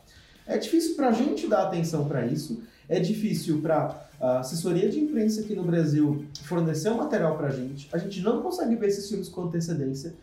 E, e aí, como é que vai criar o público? Como é que o público vai saber que é, essa sexta-feira agora vai lançar um filme de ação do Scott Eastwood? E de novo, volta para aquela coisa. A gente está falando de um filme de ação, esquema anos 80, 90, com um orçamento mais ou menos limitado e tal, uh, sendo lançado. A gente identifica a Netflix com isso? Não sei. Não sei. Então, é, tudo se complementa, tudo se encaixa e acho que leva, uh, de certa forma, a, a, a, origem como a Netflix foi pensada e os dogmas que eles adquiriram naquele momento. E eles precisam repensar esses dogmas. Em vez de lançar 60 filmes por ano, que tal lançar 45? Né? Precisa ter filme, precisa ter filme médio grande toda semana? Não sei. E, assim, e pensando, 45 pensando numa lógica de grande estúdio que lança, deve lançar 10, de grande conglomerado de estúdio, legado que deve lançar 10. A, a Warner Brothers esse ano, quantos filmes eles já lançaram? O que, que a gente está indo numa lógica de pandemia? Mas quantos filmes eles lançaram? Teve Batman? Eu confesso que eu não lembro mais. Eu acho que não teve muito também. Teve um, acho, acho que o grande lançamento foi o Batman. Teve Batman e mais um. Ah. Eu só queria perguntar pro Renan, dentro dessa lógica, se não é comparável, eu acho que aqui a gente está falando só da Netflix, porque a Netflix talvez seja que tem o maior volume de lançamentos, né? Mas se não é comparável ao movimento que a gente viu dessas grandes corporações, né, de, que lidam com os estúdios nos anos 90, quando por conta da, da demanda, né, que existia do home video na época, né, do, do VHS, que, por exemplo, uma Disney, isso até isso é até comentado até nos, nos livros, né, do, do, do, biografia do Michael Eisner, que era o CEO e outras, que foi quando, por exemplo, uma Disney, a Warner, tiveram que criar aqueles vários selos, né, várias produtoras, né, que trabalhavam ali é, dentro da corporação, né, produzindo cada uma no seu nicho. Então você tinha a, você tinha a própria Disney, né, que produzia os seus filmes, tinha a Pixar, mas também tinha a, a Touchstone Pictures, que era o selo da própria Disney mesmo, a primeira né, para filmes adultos. Mas aí nós tínhamos a Caravan Pictures, a Hollywood Pictures, a Miramax, cada uma produzindo seus 10 seus 10 filminhos por ano, até que chegou uma hora que eles viram que, quando migrou né, do VHS para o DVD, não precisava, eles viram que não, não havia essa, essa necessidade toda de, de, de, manter toda essa estrutura de lançamento, porque uh, poucos davam a bilheteria esperada para bancar aquela para bancar todas essas estruturas até que implodiu. Eles foram fechando uma a uma. É até interessante, se olha na, na, na cronologia, vai fechando uma a uma, eles fecham e mantém só as produtoras principais. Né? Será que o movimento da Netflix não vai um pouco nessa direção? Com certeza. Quando você olha em retrospecto a história da indústria do entretenimento, isso aconteceu com o cinema. Então, quando você olha lá atrás, uh, principalmente antes da TV, você tinha cinema em cada esquina, né? Você tinha diversos cinemas. Eu, meu, meu avô era apaixonado por cinema, conversava muito com ele sobre isso. E ele me contava que é, é, eram sete irmãos, né? E aí o, o, meu bisavô chegava, dava um dinheirinho no sábado, mandava todos os filhos no cinema, eles iam lá na matinê, chegava, tinha uh, o, tele, o, o Cine Jornal, né? o curta-metragem, que era animação, que era animação da Disney, Looney Tunes, não sei o quê. Tinha um média-metragem, que muitas vezes era um seriado, cada, cada semana tinha um capítulo de, do Zorro, do Batman, do Shazam, do Capitão Marvel, né? Do Sherlock Holmes. E aí tinha o feature, né? Tinha o. Ele tem esse nome de feature, né? O filme, o, o longa-metragem tem esse nome de feature porque ele era o feature da, dessa sessão, dessa matinê, dessa sessão do cinema ali que você ficava o dia inteiro assistindo. Então você tinha muito conteúdo, você produzia muito conteúdo, principalmente seriados que eram feitos a, a toque de caixa, né? ou esses curtas mesmo, né? Curta os Três Patetas, o Gordo e o Magro. Então eram contratos de baixo orçamento, eram produções de baixo orçamento feitas em capilaridade. Você aproveitava a capilaridade do cinema para distribuir aquilo. Aí veio a TV, esse formato de cinema morreu e o cinema teve que se reinventar começaram a ver as produções da, da, da, televisão e a televisão passou pela mesma coisa, o syndication, né? Quando se descobriu a capilaridade das afiliadas nos Estados Unidos, dos horários vagos que eles precisavam preencher de horário local e, uh, e o conteúdo que eles começaram a comprar, conteúdo de segunda mão ou conteúdo barato, uh, isso explodiu, né? Primeiro com reprise, então Star Trek, a série clássica Jornada nas Estrelas, é um grande exemplo de série que explodiu na reprise no syndication que era vendido para os canais locais, né, para as afiliadas. E para quem não conhece muito o mercado americano, as afiliadas lá são ainda mais fortes que aqui, porque o país é muito grande. É tão, é tão mais. É, é, ele é grande quanto o Brasil, de certa forma, mas ele é muito mais espalhado. Né? Então ele é muito, era muito complicado, principalmente na área pré-satélite. E uh, teve tudo isso, e que chegou um ponto que você começou a ter uma indústria de produção de séries para syndication diretamente. O First, first Run Syndication que era você pegar, por exemplo, a Xena, a Xena é um grande exemplo. Era uma série feita direto para ser revendida para canais locais. Então você teve essa explosão. Locadora é a mesma coisa. Quando o mercado percebeu que você tinha uma capilaridade muito grande de locadora, que cada bairro tinha sua locadora, cada quadra tinha sua locadora, e uh, tinha muito, elas precisavam de muito conteúdo, elas precisavam preencher de novidades toda semana, isso virou uma indústria. Né? Então, uh, aqui no Brasil, eu não tenho números do, do, do, dos Estados Unidos, mas se você pega aqui o mercado brasileiro, acho que no auge, chegou a ter 5 mil, 6 locadoras no Brasil inteiro. Se você vendia um filme de rental a 79 reais cada, cada unidade, cada exemplar, e cada locadora minimamente tinha que ter umas três fitas, uns quatro DVDs daquilo para conseguir alugar para mais de uma pessoa né, por vez, olha o tamanho do que a gente estava falando. Você lançar um filmezinho uh, na, na semana para 5 mil locadoras, se fosse três para cada locadora na média, a gente está falando de 15 mil cópias eu não sei, eu sou péssimo com conta aí, 80 reais cada cópia, olha a grana que você faturava vendendo um filme. Um filme. Então, assim, muita gente ganhou muito dinheiro com o mercado de rental, com o mercado de locação, com o mercado de home video, home entertainment, como você quiser chamar.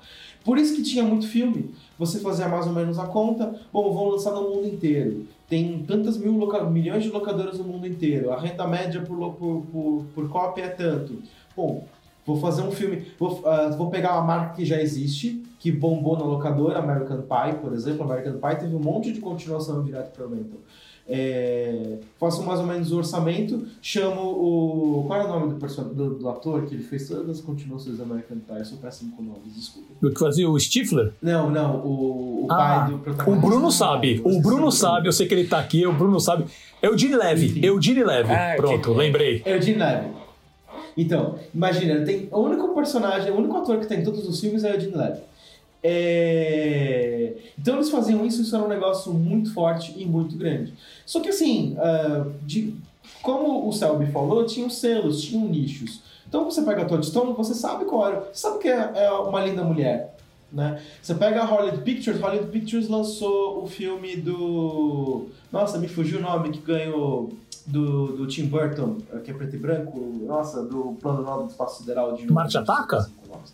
Uh, eu lembro tudo... Ah, não, o Ed Wood. Uh, o Ed Wood. A biografia com Johnny Depp. Ed Wood. Ed Wood. Então, por exemplo, Hollywood Pictures, se não me engano, é Ed Wood, né? Tá inclusive no ah, Star dentro, dentro da Miramax tinha Dimension, é... que fazia só terror, né? Também era um subselo, né? Dentro da Exatamente. Miramax. E então você tinha os selos, você ia na locadora, tinha as prateleiras, tinha as sessões. Tinha Canon, né? Tinha famosa Canon. Canon também. Então, assim, e tinha o balconista que te ajudava a, a guiar nisso tudo, né? Então a locadora, eu adorava a locadora como eu adoro o cinema, eu adoro o foyer do cinema e tudo mais. Acho que são ambientes incríveis, são ambientes mágicos. Uh, a, o streaming, toda, esse, toda essa volta pode dizer que o streaming é a mesma coisa. Uh, a Netflix tem uma capilaridade, ainda que sozinha, muito grande. A gente está falando de 220, 225 milhões de membros no mundo inteiro que assinam.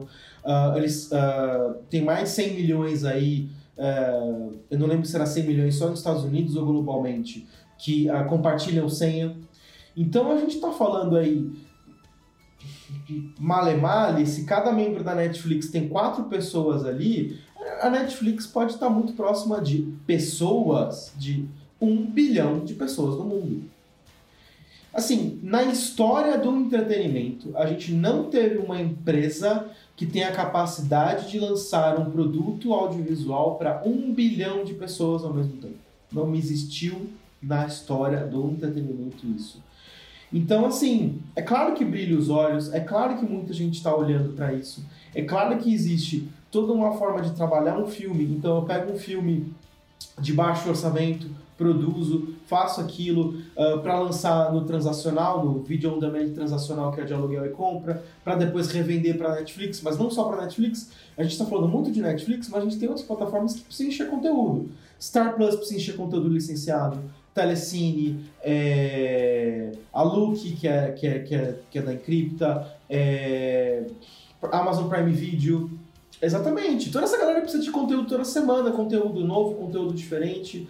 É, então, assim, a, a, tem uma capilaridade e umas formas de trabalhar isso, de monetizar esse conteúdo, que é muito grande. Isso estimula uma grande produção uh, de conteúdo. E tem a ver com isso. Uh, é um renascimento do, de, direto para o vídeo, é um pouco dessa galera do, do, do por exemplo, do Bruce Willis.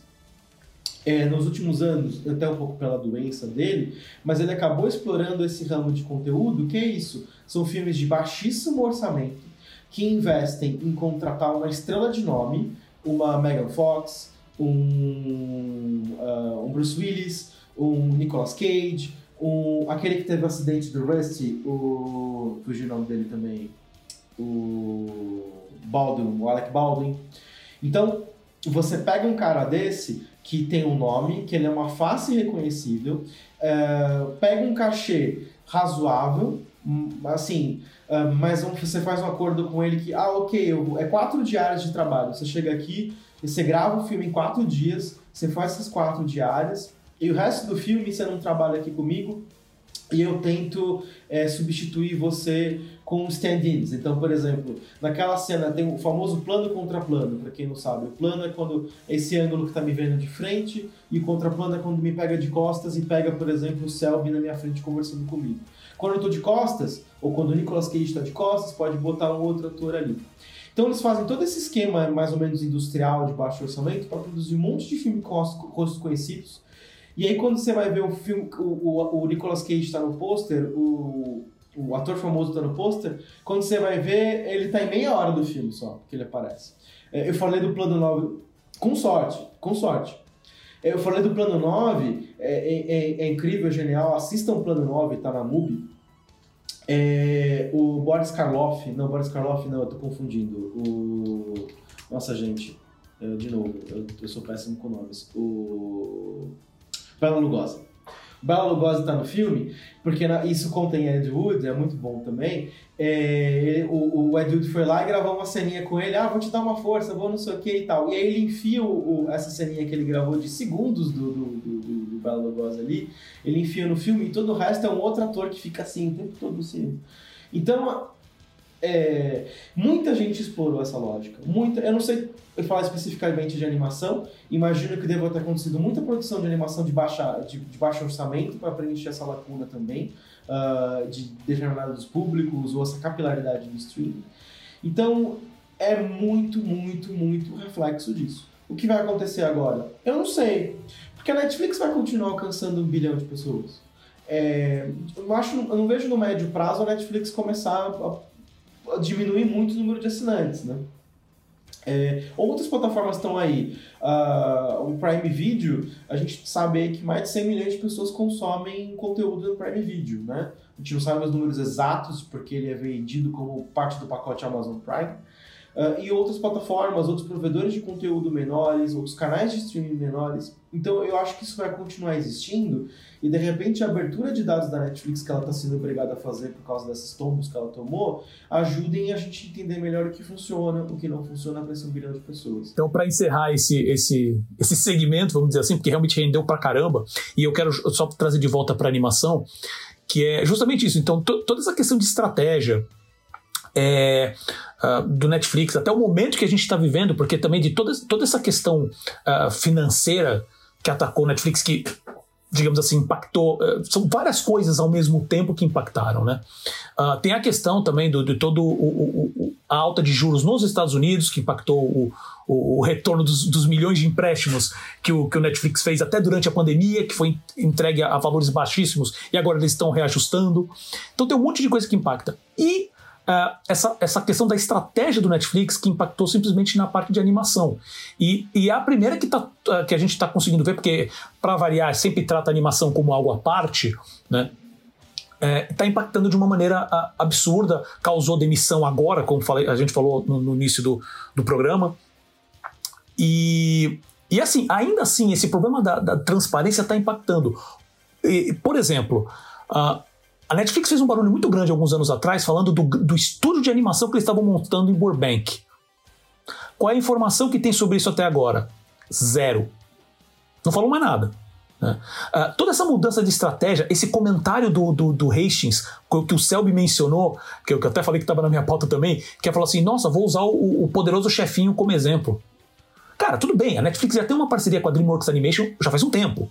Mas você vai usar um exemplo de, de, de um parceiro para dizer, tipo assim, esse é o tipo de conteúdo que a gente quer? É muito estranho isso. E e aí eu vou fechar com a questão do. do até falando do, do, que a gente falou, né? Eu, eu principalmente mencionei a, toda a parte de animação para escolar, escolar, né? É, é, é, infanto juvenil, de adolescente. Mas eu também volto na questão da animação adulta. Que o, o Netflix ele tem também algumas ações é, para animação adulta, mas o foco deles agora se chama um, se chama animes. Tá? Uh, teve uma entrevista com, uh, com o cara que seria o head de anime da, Netflix, tô perdendo aqui onde tá o nome dele. Acho que é alguma coisa ao Soba, eu anotei, mas tem tanta coisa anotada aqui que eu acabei me perdendo. Mas basicamente assim, dados rápidos para a gente realmente finalizar. Aumento de 20% em horas totais uh, assistidas comparadas com 2021 tá? Agora só em 2022. A Netflix planeja 40 novos títulos entre filmes e séries só para 2022, até o fim do ano, tá? Uh, e eles estão fechando é, é, essa questão que é da transparência que o próprio Renan comentou também, mas eles continuam fechando parceria com, com estúdios lá. O mercado de, de, de produção de animação uh, japonesa está muito aquecido, tá? E tem toda essa questão né, que o Renan falou também sobre o, como eles estão trabalhando com animação, com, com, com são os licenciamentos, licenciamento de marca. Então vou fazer animação do He-Man, vou fazer, anima, por exemplo, o Arcane, é uma licença do, League of, do, do, da Riot, do League of Legends. Esse filme que, pelo trailer que saiu até agora, esse filme horroroso do Marmaduke que tá vindo aí, que tá todo mundo falando mal pra caceta. Então, assim, eles, eles realmente parece que mudaram essa, essa, essa, essa chave do tipo: olha, deixa eu tentar, deixa eu experimentar se pode se usar esse termo, uh, esses novos mercados para falar assim, ok, eu já tenho os dados. Eu não preciso testar mais nada. Eu vou atacar no que é certo. Com a situação apertando como ela se apertou por N motivos, você tem guerra da Ucrânia, que a gente já começou, comentou também no, no, no animação passado, que a questão de que eles perderam 700 mil usuários porque eles fecharam né, o Netflix, pelo menos por enquanto, na Rússia. Né? 700 mil usuários foram embora nessa brincadeira, assim, do nada. Né?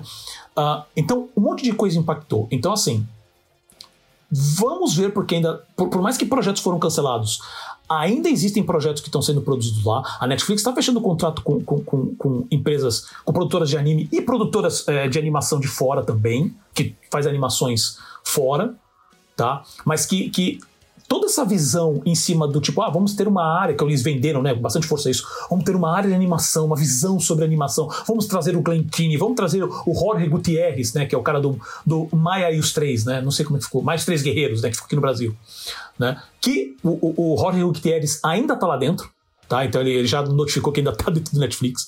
Então, assim, é, Vamos ver como é que vai ficar isso, porque assim, porque isso não só impacta a animação, que, que importa pra gente aqui, mas impacta a estrutura do, do, do Netflix como um todo. E ele hoje é uma das maiores forças. Uh, e é muito engraçado também, todas essa, essas informações sobre queda no Netflix. Uh, logo, alguns dias depois, a Disney notificou que, olha, estamos crescendo, estamos a caminho dos nossos planos. HBO também falou a mesma coisa, HBO Max falou assim: estamos crescendo, tá tudo dentro dos planos. Agora o ponto, volta a transparência para finalizar. Realmente para finalizar agora. é, quem garante que essas informações que eles estão passando são 100% confiáveis? Não tem transparência. Eles podem estar vendendo uma imagem. Tá? E isso vai impactar na produção. Tá? Essa questão que, que, que o Renan falou do, do, do AVOD, da questão da publicidade, que eles vão ter que. Eles vão ser obrigados a se tornar transparentes de um jeito ou de outro. Isso é uma coisa muito boa. Isso eu quero ver como é que eles vão enfrentar. E com isso, eu encerro essa discussão. Lembrando que a animação está disponível no Spotify, Apple Podcasts, Deezer, Google Podcasts, em todas as grandes plataformas de podcast. E também no YouTube, lembrando, vídeo novo toda quarta-feira. Tá? Basta procurar por animação.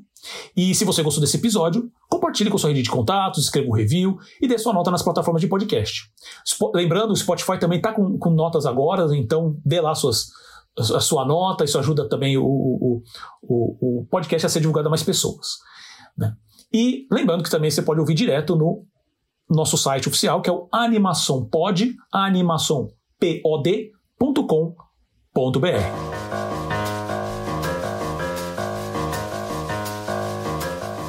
TikTok apresenta novo modelo de divisão de receita com criadores, o Pulse. O novo programa de divisão de receitas da empresa chinesa que permite que anunciantes comprem inventário de anúncios nos 4% dos vídeos mais populares na plataforma em 12 categorias, que inclui beleza, moda, culinária e games, terá início em junho nos Estados Unidos e será expandido a novos países nos meses seguintes. Criadores e publishers com pelo menos 100 mil seguidores estarão elegíveis para participar da primeira fase do programa, e muitos animadores com canais na plataforma que hoje possuem milhões de seguidores e views, podem achar uma nova maneira de monetizar os seus conteúdos. Bom, meus amigos, eu não tenho TikTok ainda, né? Não tenho essa experiência. Não sei se o Paulo tem, ele vai nos contar aqui. Parece que o nosso convidado Renan sim. Então eu já começo perguntando se vocês têm mesmo e se vocês fazem dancinhas para conseguir views e audiência. Vamos lá, Paulo. É claro, né? Dancinha obrigatória, assim, é, é tipo é o ticket de entrada. Não, assim, eu já eu, eu comecei a, a, mexer um pouco no TikTok nas últimas semanas, mas assim, só para ver o, os conteúdos mesmo. É, eu entendo agora, eu entendo por que, que o pessoal usa tanta aquela porcaria viciante. É impressionante. Não, se eu pego pra usar, pra falar assim, ah, quero. Como é que é? Eu quero ver piadinhas aqui só pra antes de dormir. E aí você pisca, passaram quatro horas. É um absurdo. já sabe o seu gosto, ele já tá, tá mostrando é, para é, você o que você quer. Só a discussão em cima do, do, do, do algoritmo do TikTok vai, vai, leva, dá para fazer trabalho de mestrado e doutorado em cima disso. Né? Uh, mas o ponto específico que, que eu achei interessante para trazer essa pauta é, uh, novamente, qual que é o impacto disso na produção de animação para a plataforma, que já é gigantesca. Eu acredito que hoje é, é principalmente por causa do modelo. Uh, do, do, modelo, não, desculpa, do formato. E, e novamente, essa foi, foi, uma pesquisa que eu fiz até razoavelmente rápida, mas eu peguei alguns canais que são hoje gigantes no, no TikTok como referência da parte de animação, tá? Então você entra, são perfis que postam normalmente animações curtas, são sketches, tá? Ou, ou literalmente é, é, é, animações com dancinhas. Eu anotei alguns nomes aqui de alguns canais, mas eu não lembro qual dele é específico desse. Mas assim, é, são como se, lembra que teve uma época que tinha até aquele, aquele gatinho, acho que era o gato Tom, se eu não me engano, que ele ficava, que ele ficava paradinho e só mexia o rostinho e falava com uma vozinha fininha. Eram, eram ah, besteirinhas, sim. eram piadinhas, né? Uh, tem muito vídeo assim. Então você tem o gatinho em 3D que coloca uma musiquinha que é sucesso hoje no, no, no, no, TikTok, sabe? Qualquer, qualquer uma que vira meme, aí eles pegam e adaptam essa musiquinha para animação. Ou então eles pegam e adaptam algum vídeo que, que viraliza e também transformam em animação. Isso é, é basicamente esse é o formato uh, dos canais de animação. Então, usando como exemplo, Nutshell Animations, que é um canal que eu gosto bastante, que ele é, ele é bem, bem divertido, tem umas sacadas muito boas. Normalmente animação simples, é, preto e branco, mas é, é, é muito expressivo. Muito expressivo. E também baseado em uh, músicas de memes, em, em, em, dancinhas e principalmente em sketches, é, em, em, vídeos engraçados. Eles adaptam ou só simplesmente passam né, para animação. Tem 19 milhões no TikTok hoje. Outros canais como King Science, também muito baseado em sketch, 12,7 milhões. Um tal de Tutti Macnucci, 7,4 milhões. Um que, eu, um que eu também achei muito interessante é a animação um pouquinho mais trabalhada, mas também assim, sketches. Uh, de alguns segundos, 15 segundos, 20 segundos, às vezes até mais curto, tá? Às vezes 30 segundos. Uh, esse Natural Habitat, 2,8 milhões. Se você pegar esses canais, eles também, você vai ver presença deles em outras mídias, principalmente no YouTube. O número não chega nem perto. O, o, o, por exemplo, o Nutshell Animations, que tem 19 milhões no, no, no TikTok, no YouTube tem 770 mil. E, e, o mesmo acontece com os outros canais. O King Size mesmo, eu não lembro o número, mas também era um número na faixa do. Não chega nem a milhão. Óbvio que você tem canais de animação no YouTube especificamente que já chegaram, eu já até comentei aqui algumas vezes, a, a milhões, como o Domix, como o, a Jaden Animations, o Odd Ones Out, que é um que eu gosto bastante, que esse já passou dos 10 milhões até, mas o Jaden Animations deve ter uns 7 milhões. O que acabou também motivando muitos animadores irem para o YouTube era justamente a questão da, da divisão de receita. Né? São canais também já antigos, esses que eu mencionei, então vieram montando o público com o tempo, mas aí quando entraram no sistema de, de, de de, de receita do YouTube, aí eles deslancharam. Né? Uh, o TikTok até hoje não tem, não tem um, um, um, modelo de negócio assim. O máximo que ele tinha feito até hoje era o, o tal do Creators Fund, que a gente já mencionou aqui no, no Animação. Só que uh, eu até procurei um pouco mais sobre esse, sobre esse Creator Fund para ver o, estado de, o, o, status dele agora. Né? E basicamente as informações são Cara, o Creator Fund tem muitos problemas, ele não é transparente. Uh, como, uh, como que ele faz essa remuneração? Tá? Quais são as regras? Ah, a gente usa engajamento, views, não é só views, tá? É engajamento, é, se, se, se, o conteúdo viraliza, como viraliza, mas tá, mas me passa os detalhes. Não tem. Tá? E atingiu poucas pessoas, poucos criadores, e os próprios criadores é, já, já declararam que assim, olha, normalmente o dinheiro que vem é muito pequeno, e não é constante. Então não é todo mês que eu recebo, mesmo que seja um valor pequeno, uh, eu, não recebo esse valor. Né? E agora eles apresentaram esse pulse que dá a entender que eles querem realmente chegar num processo que se compare ao YouTube, mas eles estão indo, cham, estão chamando de baby steps. Né? Então eles vão pegar esses. É, esses 4% dos vídeos mais populares, e novamente, vídeos mais populares não dependem só de views, eles já deixaram isso claro na, na, no, no comunicado deles, tá? Então, já existe um pouco de. Uh, no comunicado oficial ele não, não explica direito o que seria isso. O comunicado especial fala em 12 categorias e menciona essas quatro que, o, que o Selby comentou, que é a beleza, moda, culinária e games. E cadê as, as outras oito? Até agora não saiu informação oficial. São tá? populares que pagam ou não? Como assim? Como assim? Porque também tem uns, uns que pagam por trás para popularizar os vídeos, né?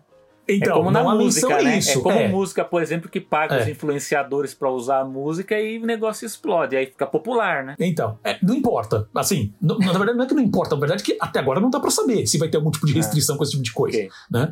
Então, uh, eles querem abrir para isso, com esse, eles pedem que seja no mínimo 100 mil, tenha no mínimo 100 mil seguidores para ser elegível.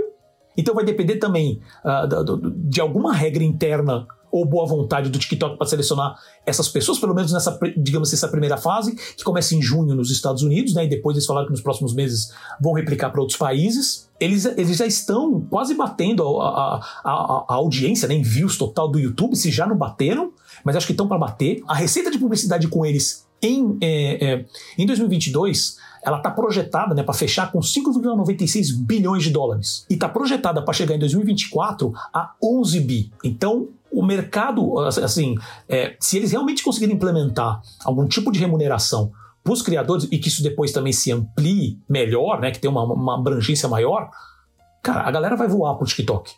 Né, em questão de produção de conteúdo mesmo, que esse é um dos grandes problemas hoje. E eu falo isso também, assim, pensando mais como que, como que isso vai impactar na produção de animação, que como eu falei, é, muitos desses canais gigantes, eles adaptaram o formato para o TikTok. Então, se você pegar essa, por exemplo, tem muita compilação de vídeo para o YouTube. Né, desse, de, desses e de vários canais que eu nem mencionei aqui, tem muito canal. Só hoje que eu também dei uma pesquisada mais, acabei encontrando vários. Né? Eles adaptam muita coisa para o YouTube. Mas o formato, inclusive o formato da tela, tem uns que falam assim: ó, vou fazer animação em formato vertical, não horizontal. E eles passam para o YouTube em vertical mesmo. Se eu não me engano, o Nutshell Animations ainda adapta o, o, o, é, para widescreen, vamos dizer assim, né? É, mas tem outros que não, que eles simplesmente pegam o conteúdo e jogam lá. Então, o, o, o, e, o, e o, e o próprio YouTube também, é, em questão de. falando de maneira geral, né? Porque você tem vários tipos. O formato que acabou se popularizando com os de animação foi justamente de, é, esses eu vou usar o termo, eu pensei nesse termo agora, de video essays. Então são vídeos, uh, às vezes mais curtos, mas alguns, como os mais conhecidos, como o, o, o Odd Ones Out, o Jaden Comics, uh, o Jaden, o Domics, são vídeos normalmente de entre 5 e 10 minutos da, em formato de animação da pessoa contando um caso, fazendo algum sketch, alguma coisa do gênero. Coisa que não se repete no TikTok. Né? Com vídeos todos na vertical, sketches e música e, e utilizando coisas de meme ou que viralizam. Como isso vai impactar? E, e, Outro exemplo que eu queria dar, eu não lembro agora qual é o nome do canal. Eu anotei aqui, mas me perdi nas anotações. Mas tem um, um deles específico, uh, não sei se é o Habert, que já tem até inclusive. Uh, o Dave XP. É um canal chamado Dave XP que tem 4,8 milhões de seguidores. Ele já tem. É, é, já está produzindo jogos próprios baseado, porque não tem um personagem, né? São mais é, é personagens genéricos, assim, né? Mais é, o, o, a piada em si. Mas ele já fez jogo, como se fosse um, Just Dance para aplicativo, né? Com, com personagens dele. Então, assim, o, o, o alcance do TikTok já está permitindo outras formas de negócio. Mas até agora a inclusão desse, desse modelo de negócio também, como que isso vai impactar até, sei lá, será que isso vai atrair muito mais os, os criadores do YouTube? Como que vai ficar essa, essa, essa referência? Como o próprio YouTube vai ver? E aí eu já queria perguntar pro Renan o que, que ele. Com a experiência dele com o TikTok, produzindo conteúdos agora até há pouco tempo, o que, que ele acha disso? E até se ele sabe, se ele chegou a ler mais alguma coisa sobre essa questão do pulse. Vi, acompanhei. É, eu, eu, vejo essa questão do TikTok num, num panorama maior um pouco. Passa também, de certa forma, pela crise no YouTube. É, contato, as informações que eu tenho do, do YouTube é que o alcance, a audiência dos vídeos ali na plataforma caiu, assim como a monetização, né? De certa forma, as coisas estão relacionadas. Então, uh, quando a gente pensa num produtor de conteúdo pro YouTube, e YouTube, nesses modelos de streaming que a gente tem falado, é o mais complicado, porque se o filme não, se o conteúdo não tem audiência, se ele não é visto, você não é remunerado, né? Então, é diferente, por exemplo, de vender uma animação para Netflix, que você tem um valor do licenciamento ali garantido, né? Se você não tem audiência, se ninguém vê seu vídeo no YouTube, pronto, acabou, você não vai receber nada. Uh, e essa audiência caiu e também uh, quando teve a limitação do conteúdo infantil, né, quando começou a ser obrigatório os vídeos identificarem se eles estão com conteúdo infantil ou não, isso também de, derrubou audiência e também monetização, né? Porque algumas formas de publicidade também passaram a não ser permitidas nesses vídeos, né?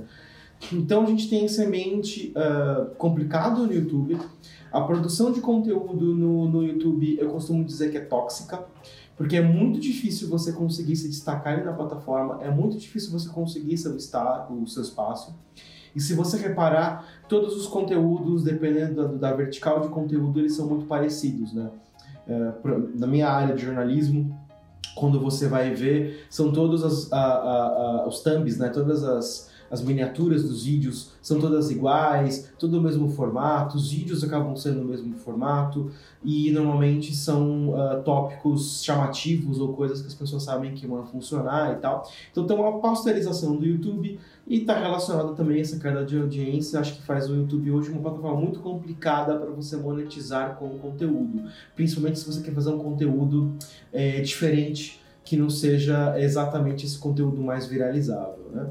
E aí entra o TikTok. O TikTok. Uh, ele é bem interessante, e o Paulo comentou, né? Eu, eu entrei nesse programa de, de creators deles uh, para produzir conteúdo lá dentro. Eu acho que é um momento interessante para produção de conteúdo no, no TikTok para crescer.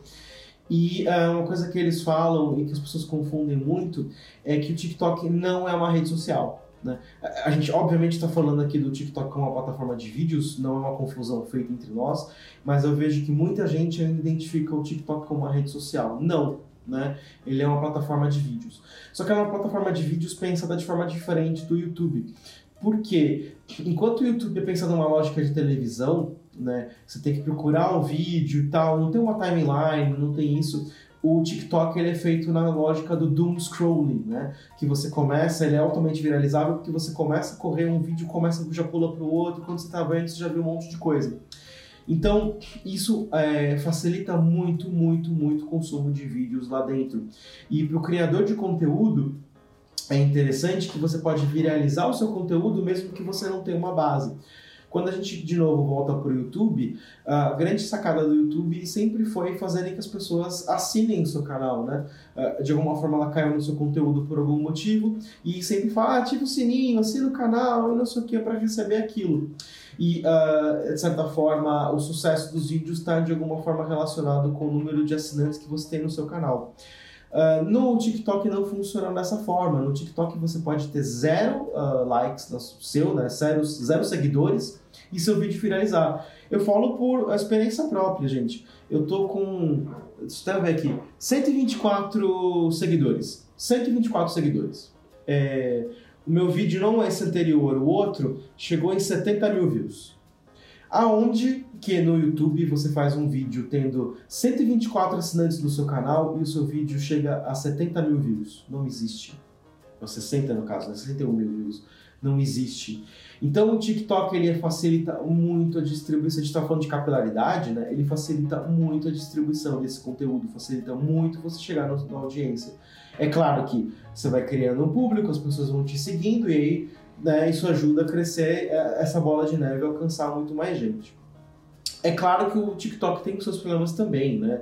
É, é, é, como é muito fácil trocar conteúdo, como é muito fácil pular conteúdo, você tem que fisgar a audiência em 3 segundos. Tem, enfim, a gente pode ficar falando por horas aqui dos problemas. Mas eles estão querendo agora investir, e aí foi uma coisa que vocês falaram muito. O TikTok ele cresceu com base de duas coisas, né? Dancinha e música. Quem, é, quem, quem, quem não sabe, o TikTok veio de uma plataforma musical, que eu esqueci o nome, e uh, eles agregaram os vídeos e cresceram a partir dali. Era o Musical.ly, não era? O Musical.ly. Isso, Musical.ly. Isso aí. Eles querem acabar com... Não que eles querem acabar com isso, mas eles querem uh, abraçar outras coisas. Então, como vocês já perceberam, eu não falo pouco. E eu tô entrando no programa de creators deles, porque eles querem conteúdo longo, eles querem coisas maiores. Hoje o TikTok aceita vídeos de até 10 minutos, de até 10 minutos, e o algoritmo deles está sendo trabalhado e treinado para ter conteúdo, para privilegiar de alguma forma conteúdos mais longos. Então, uh, quando você vai ver um vídeo longo, aparece vídeo com mais de um minuto. eles começam a entregar isso para pessoas uh, que veem conteúdos maiores. O algoritmo, na hora de medir o sucesso do conteúdo para entregar para mais pessoas, ele, ele sabe identificar que o seu conteúdo é mais longo. Então, eles estão fazendo coisas para eles terem produtores de conteúdo qualificados lá dentro, que façam vários tipos de conteúdo para trabalhar esse conteúdo. Então, por exemplo, eu falo de filmes e séries, falo de entretenimento, mas, por exemplo, eles estão querendo ter pessoas que fazem novelinhas lá dentro. Eu não sei se vocês repararam, no TikTok e no Quai também, tem viralizado coisas bem novela mexicana, de não sei o quê. Uh, você vai morrer em cinco minutos, você vai morrer em seis meses, sei lá. Coisas bem espalhafatosas, bem melodramáticas, bem novelão. Uh, tem gente tentando fazer animação, como o Paulo falou. Então, eles estão querendo atrair outros formatos de conteúdo, de certa forma, produtores de conteúdo que estão no YouTube, produtores de vídeo que estão no YouTube, para de alguma forma se adaptarem ao TikTok e encontrar o meio termo. Não vai ter dancinha, não vai ser 15, 30 segundos, mas também você também tem que jogar um pouco ali o, o, o jogo da rede, da rede social, né? da, da plataforma de vídeos. E uh, a questão da monetização ela passa por isso. Porque até hoje o TikTok não remunerou uh, de forma sistemática produtores de conteúdo. Isso é uma informação interessante, tá? É, quando eles trabalham nesse programa de creators, uma das coisas que eles fazem ali é que eles fazem um meio de campo de anunciantes com creators, com criadores de conteúdo lá dentro. Eles começaram a ter anúncio aí no comecinho da pandemia, acho que talvez um pouquinho antes da pandemia, é um processo novo. Uh, mas hoje eles estão fazendo isso. Então, por exemplo, tem uma marca de Guaraná, por exemplo, uma marca de refrigerante. Ela quer fazer uma ação ali dentro. Então eles fazem meio de campo entre essa marca e eu, por exemplo, que posso fazer uma lista de cinco filmes para assistir, para tomar guaraná enquanto comer pipoca. É mais, ser, é mais sendo um agente mesmo, mais um conector do que uma plataforma de publicidade como o YouTube tem. Isso, isso. E aí eles, ok, tá tá o dinheiro aqui, não são necessariamente valores baixos, muito pelo contrário, porque é justamente um product placement, é um pouco diferente, é um branded content do que simplesmente botar um banner ali, então são valores até maiores, mas são valores raros, esporádicos. Então, você tem que ser um produtor de conteúdo relevante no seu segmento para eles olharem para você e, ok, vou estar tá aqui. Não existe uma coisa sistemática. E a ideia do Pulse é, aos poucos, é baby steps, como o Paulo disse, já trazer essa publicidade sistemática e remunerando o, o conteúdo que está ali dentro, esses produtores de conteúdo. Tem algumas coisinhas, tem as moedas, não sei se vocês já viram. Então, por exemplo, é, inclusive, principalmente nas lives, eles têm, dentro dessa coisa de vídeos longos, tem lives lá dentro. Então, por exemplo, eu posso mandar uma moedinha para a live que eu estou curtindo, né? Uh, e essa, essa, essas moedas podem ser trocadas por dinheiro. Mas ainda, de novo, é uma coisa muito pequena. É um formato que o YouTube também tem, né? De, de, de remuneração de criadores. É tips, né? Que eles chamam, é tipo suas gorjetas, né? Exatamente, exatamente. E isso tem crescido. Eu tenho. Uh, outro dia eu tava vendo o jogo do, dos playoffs da NBA no TikTok. Então, assim. Tem crescido com a própria Twitch, né? A Twitch, de certa forma, também é uma plataforma de vídeos uh, que tem crescido muito com, com, com, com, com, streamers lá dentro, né? Porque é mais na, na lógica da live. E tem, uh, tem funcionado, né? É uma plataforma um pouco mais madura de remuneração de conteúdo. Vamos ver, porque eu acho que assim, o Pulse dando certo e eles conseguindo remunerar esse conteúdo tem potencial uh, de atrair muita gente do YouTube. Porque, como eu disse, se um vídeo. É muito mais fácil virar muito mais fácil de viralizar um vídeo.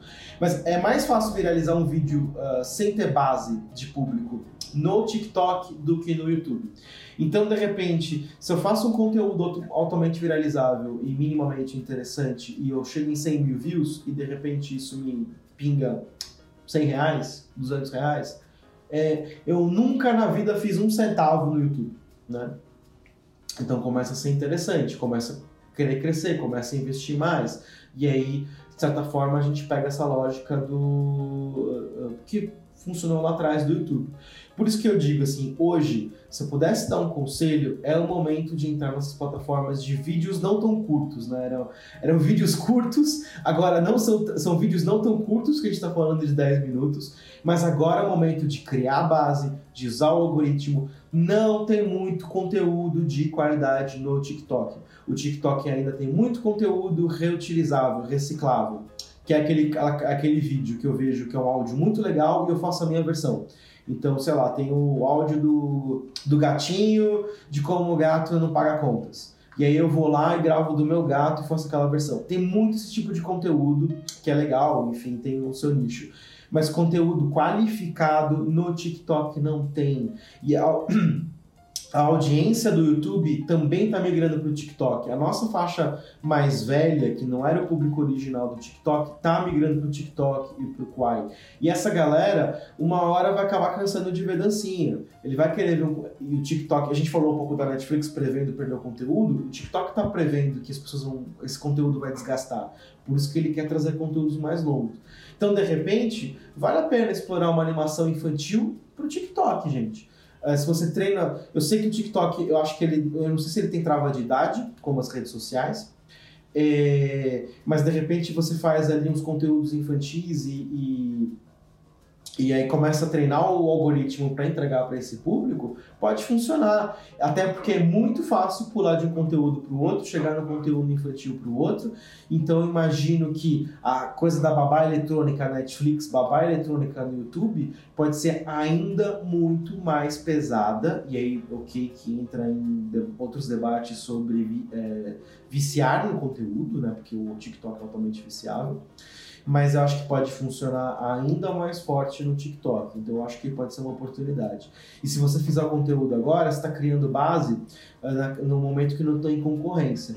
Porque pode ser que daqui cinco anos ou até menos esteja tão saturado quanto o YouTube. Então eu, eu migraria para lá agora, mesmo que o Pulse ainda não esteja remunerando, que seja muito difícil conseguir entrar nessa remuneração deles. É um investimento para o futuro. Não, o Renan não é acionista da, do TikTok, né? não, eu tenho minhas dúvidas, sei, mas. Né? Ele já apoia aqui o animação, vai saber também se não é um acionista da TikTok. Não, eu acho que. Não, tem, tem razão. Acho que Faz tem, sentido. A gente está tendo essa questão também de saturação e de migração de público, né? Agora estão falando do Orkut também. Será que o Orkut vai voltar também? Aí vai ser um caos aí de novo, né? Isso, isso É, eu tô esperando o- com uma curiosidade mórbida Twitter saber se também. vai sair, né? É, com, com o tal do Elon Musk aí que agora ele quer baixar o preço lá, porque eu acho que ele viu que não, não, não tem balha na agulha lá para fazer o que ele queria. Mas enfim. Não, não é. Ele olhou e falou assim: eu tô aqui, eu vim aqui pra resolver um problema. ah, qual o problema? O problema que o Twitter tem. Aí o Twitter fala assim: olha, temos esse problema. Aí o Elon Musk falou assim: não, quero não. Porque tem problema. Fala, pô, tô resumindo pra caramba, mas. É, ah, não, mas eu acho que eu acho que sim. Eu acho que o- no, no TikTok a gente vê pelo menos para a geração mais nova que pegou forte mesmo, né? E o YouTube ele meio que perdeu oportunidades, né? Com essa questão de essa remuneração falha ou da não remuneração, né? Porque muita gente produz e tem uma boa audiência e não recebe nada, né? E, e pelo que eu tenho visto aí dos últimos tempos, mesmo quem tinha canais com muitos assinantes, muitos inscritos e que tinha uma boa audiência, tá tendo queda, né? Então a gente vê, vejo com muita força. O, eu- o TikTok eu mal vi, vi pouquíssima coisa do TikTok, eu não estou inscrito lá, mas eu vejo, por, por exemplo, a Twitch, que é muito forte na, na questão das lives. E você vê como tá, tá muito mais forte nesse aspecto de lives do que o próprio YouTube, né? Então até eu estava falando, eu ia comentar até com o Paulo se não valeria a pena a gente fazer uma live lá também para testar no Twitch, né? Vai que pega um Na povo Twitch? novo aí, né? Porque lá também tá tá, tá é, forte. então. né? Agora, só, É, só tu- para não, Pode perder terminar, a linha, aí vocês comentam. Agora, a minha dúvida é, é justamente na parte de animação. Porque, embora a gente saiba que tenha toda essa capacidade de você ter um público maior, eu não sei como é que funcionaria do ponto de vista também da produção, né? Pra, pra, porque, enfim, a gente sabe que no caso da Netflix ou dos grandes estúdios, você trabalha dentro de uma expectativa de, de retorno em cima dessa, dessas produções. Eu não sei como é que funcionaria no caso do, do TikTok, né? No caso dessa. Porque tem, tem como você aferir, por exemplo, o tempo que a pessoa assiste? É uma dúvida que eu Olha, tenho, né? É uma, bo- é uma boa pergunta. Eu- é, a parte de relatórios eu, vi não, o eu não cheguei eu a ver o você que, que vê eu... lá. É igual É. Reel- os Reels lá do Instagram, né? Que se você Uhum. vê um segundo, Uhum. ele conta como, como que você viu, né? Então essa é uma dúvida, né? Ó, eu, vou, eu vou abrir aqui, talvez vaze um som, desculpa se acontecer, mas o TikTok tem algumas métricas. É, realmente ainda poderia ser melhor, fazer um pouquinho, mas eu vou pegar desse vídeo que, que viralizou, só abrir aqui, mas só para vocês terem uma, da- uma ideia.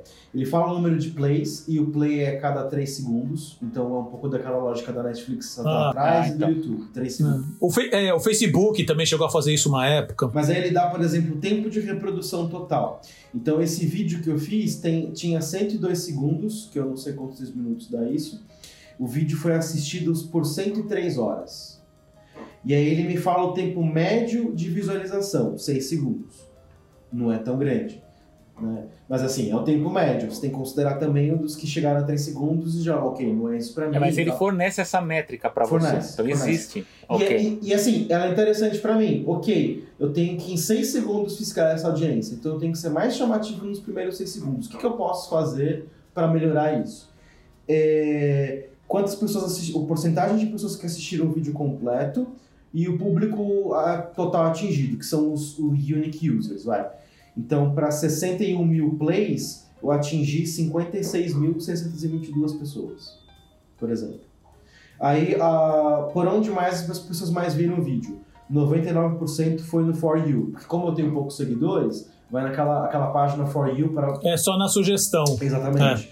E aí, o- Que é o ponto de falha hoje, né? Do, do que o pessoal tanto reclama no YouTube, que é justamente isso. O algoritmo para você divulgar para as outras Exatamente. pessoas, eles estão segurando pra caramba e estão filtrando qual que eles vão fazer. Exatamente, exatamente.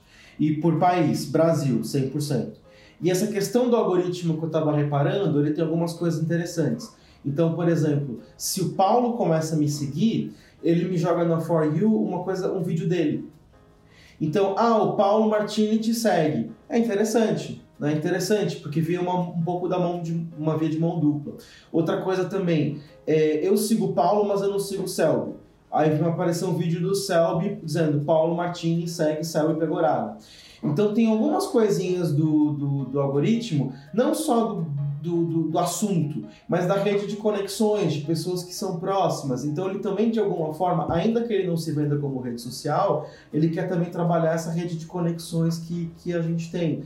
Então tem algumas coisinhas do algoritmo da entrega, de novo, a gente pode entrar no mérito da, de viciar o conteúdo, e eu acho que realmente cada vez mais, não só o TikTok, todas as redes sociais viciam, mas ele, ah, ele consegue entregar de uma forma inteligente esse conteúdo mais do que o YouTube. Porque o YouTube nunca teve o caráter de, de amigos, de, de de repente eu seguir o outro, de como trocar essas informações, de trocar esses vídeos. E YouTube nunca foi muito fácil de produzir vídeo. O, o próprio app do TikTok, ele é muito simples de fazer o vídeo lá dentro, então isso também ajuda. Isso ajuda muito na produção de conteúdo lá dentro, entre outras coisas. Fazer e editar, principalmente, sim, né? Sim, ele tem um programinha de edição e tal. Mas isso é uma, uma informação interessante que eu bati com eles se você editar fora e subir pronto e editar no próprio aplicativo, não muda nada para o algoritmo.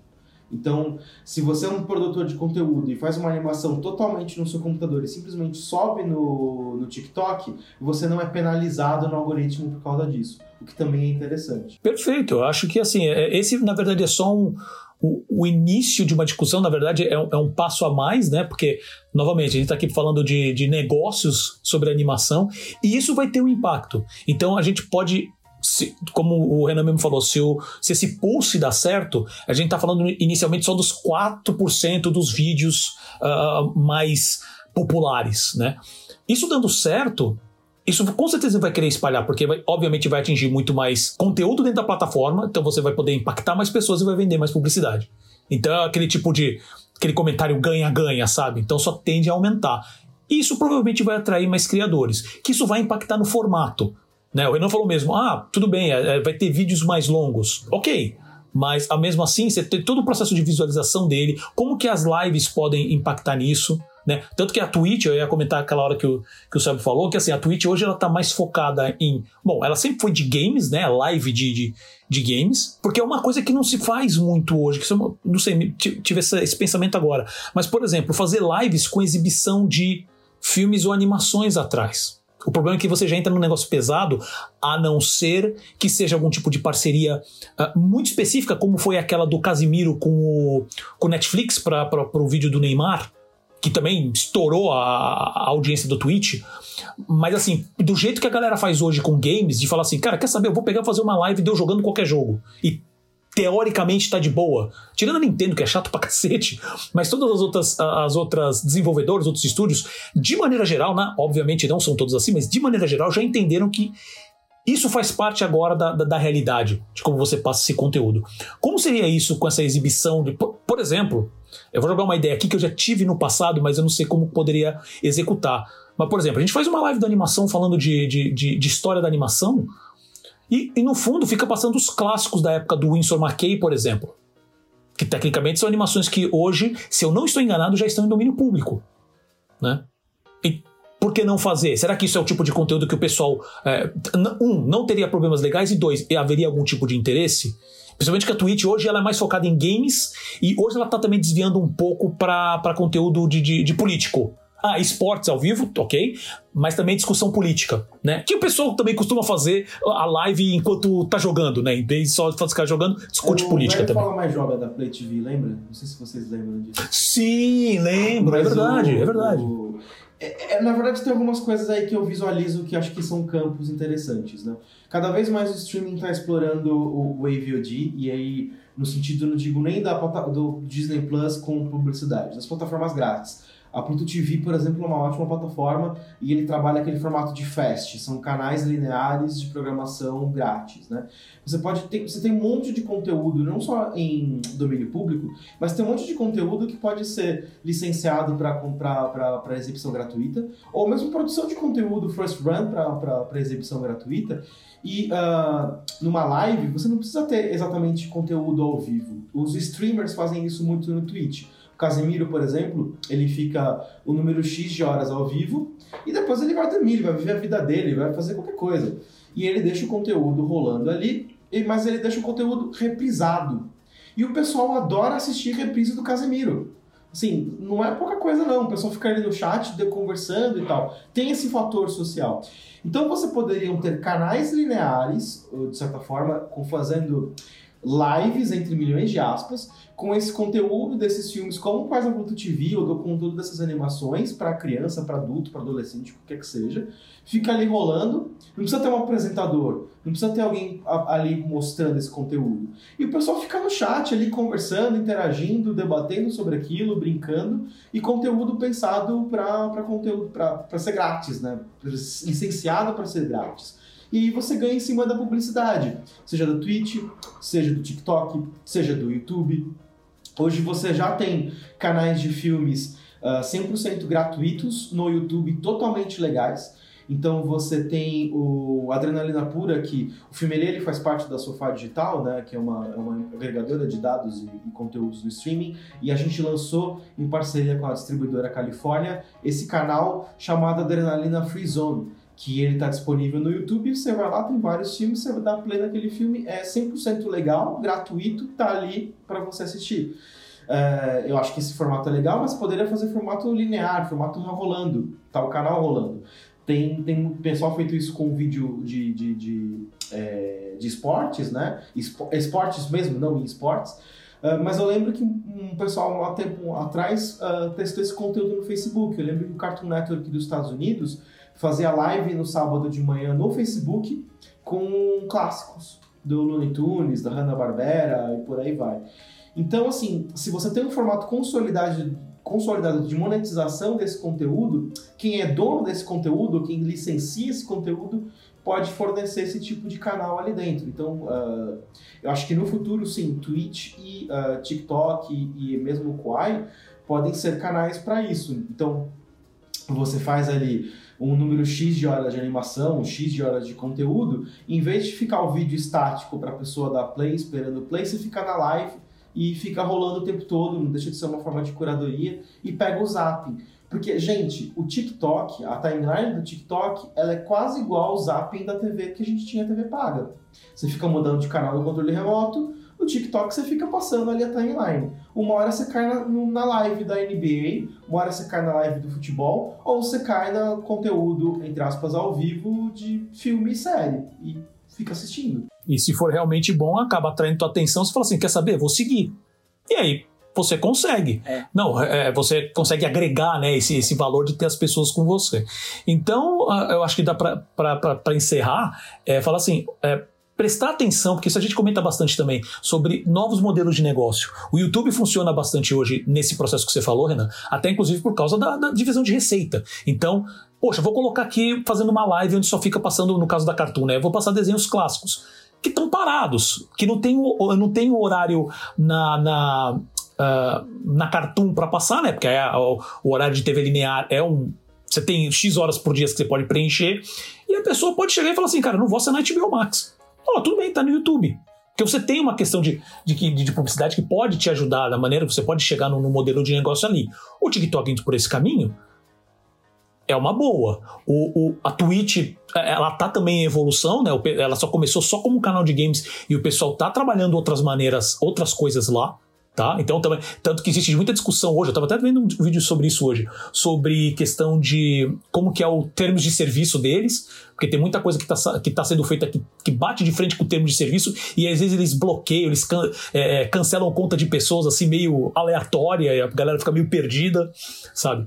Então, é, para você que é produtor, para você que é um licenciante, Fiquem de olho nessas novas plataformas também.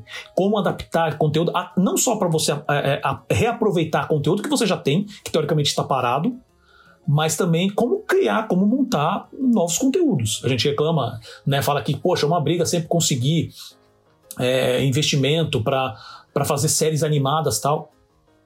Tem muita gente que começa fazendo, começou fazendo no TikTok, no YouTube, curtinhas. Essas adaptações mais simples. Isso ganha você consegue com isso é, não ter tanto custo, não gastar tanto recurso e ao tempo você vai montando esse público.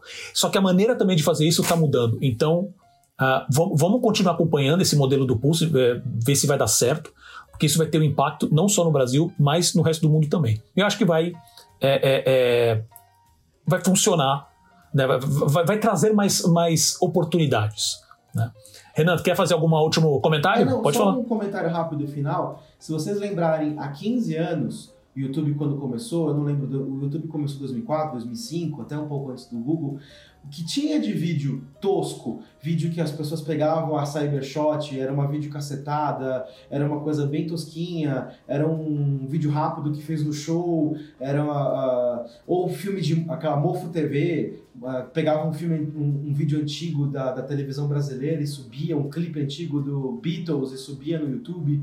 Eram vídeos toscos, toscos e muita, não que hoje não tenha, mas muita pirataria, muita coisa que as pessoas não sabiam lidar e tal. E aí quando abriu a monetização, quando os produtores de conteúdo começaram a fazer ali, começou com Felipe Neto, com as coisas ainda, de certa forma, também toscas, né? Era isso que a gente está fazendo aqui, a câmera ligava, ficava falando ali por meia hora.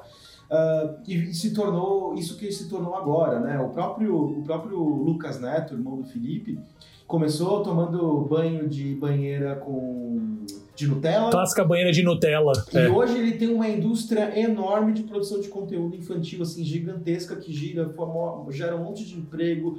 Independente de você gostar ou não, o que ele conseguiu é, é, é de tirar o chapéu, tem grande mérito.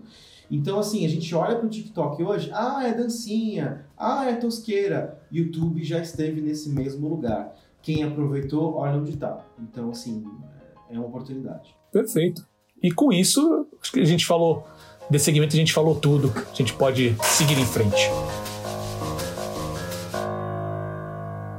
E agora queremos saber a sua opinião, caro ouvinte. Deixe seu comentário em nossas redes sociais. E para achar a gente, você sabe, basta procurar por Animação POD, Animação Pod, no Instagram, Facebook, LinkedIn, Twitter e lembrando sempre, YouTube também, tá? Onde postamos diariamente no YouTube, todas as quartas, sobre o mundo da animação e seus negócios. Além disso, sigam os nossos twitters pessoais, que o meu é arroba Paulo Martini e do Selby, arroba Selby Pegoraro. E passamos para as dicas culturais. Meu amigo Selby, qual é a sua. Tem alguma dica hoje? O que, que você manda? Temos dica sim. É, aproveitando o, a discussão que nós tivemos sobre a liberdade para os, para os criadores né, na produção de séries e filmes, e aproveitando também, né, durante a nossa discussão, que até comentei com o Renan, sobre os ciclos né, que existem na história do cinema, é, eu lembrei desse livro durante a pesquisa toda, que é uma biografia do executivo o Barry Diller. Deixa eu pôr aqui na câmera para quem estiver no vídeo. Barry Diller, que foi um executivo da rede americana de TV, a ABC, é, muito antes da, da Disney comprar da, da Paramount e depois da Fox. Ele é mentor de vários executivos famosos, inclusive Michael Eisner, Jeffrey Katzenberg, entre outros, né?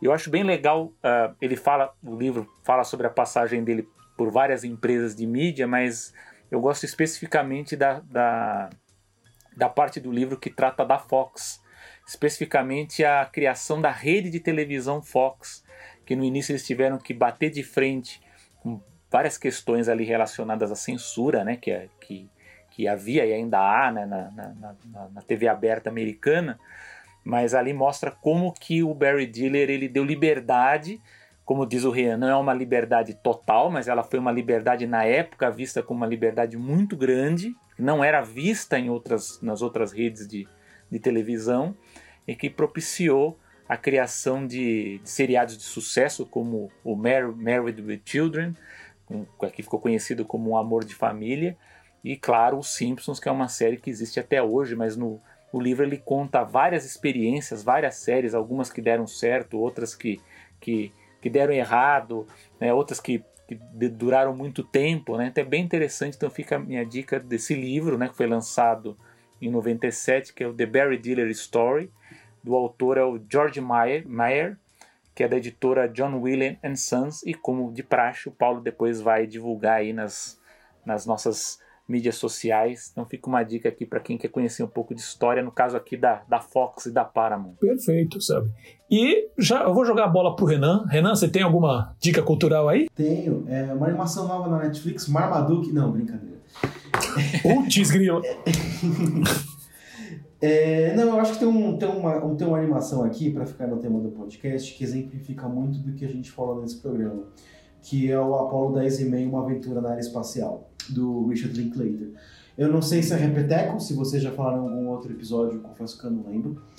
Mas Sobre esse não. É, é, é uma animação incrível. O, o Richard Linklater é um, é um cineasta né, que gosta de inovar, que gosta de experimentar.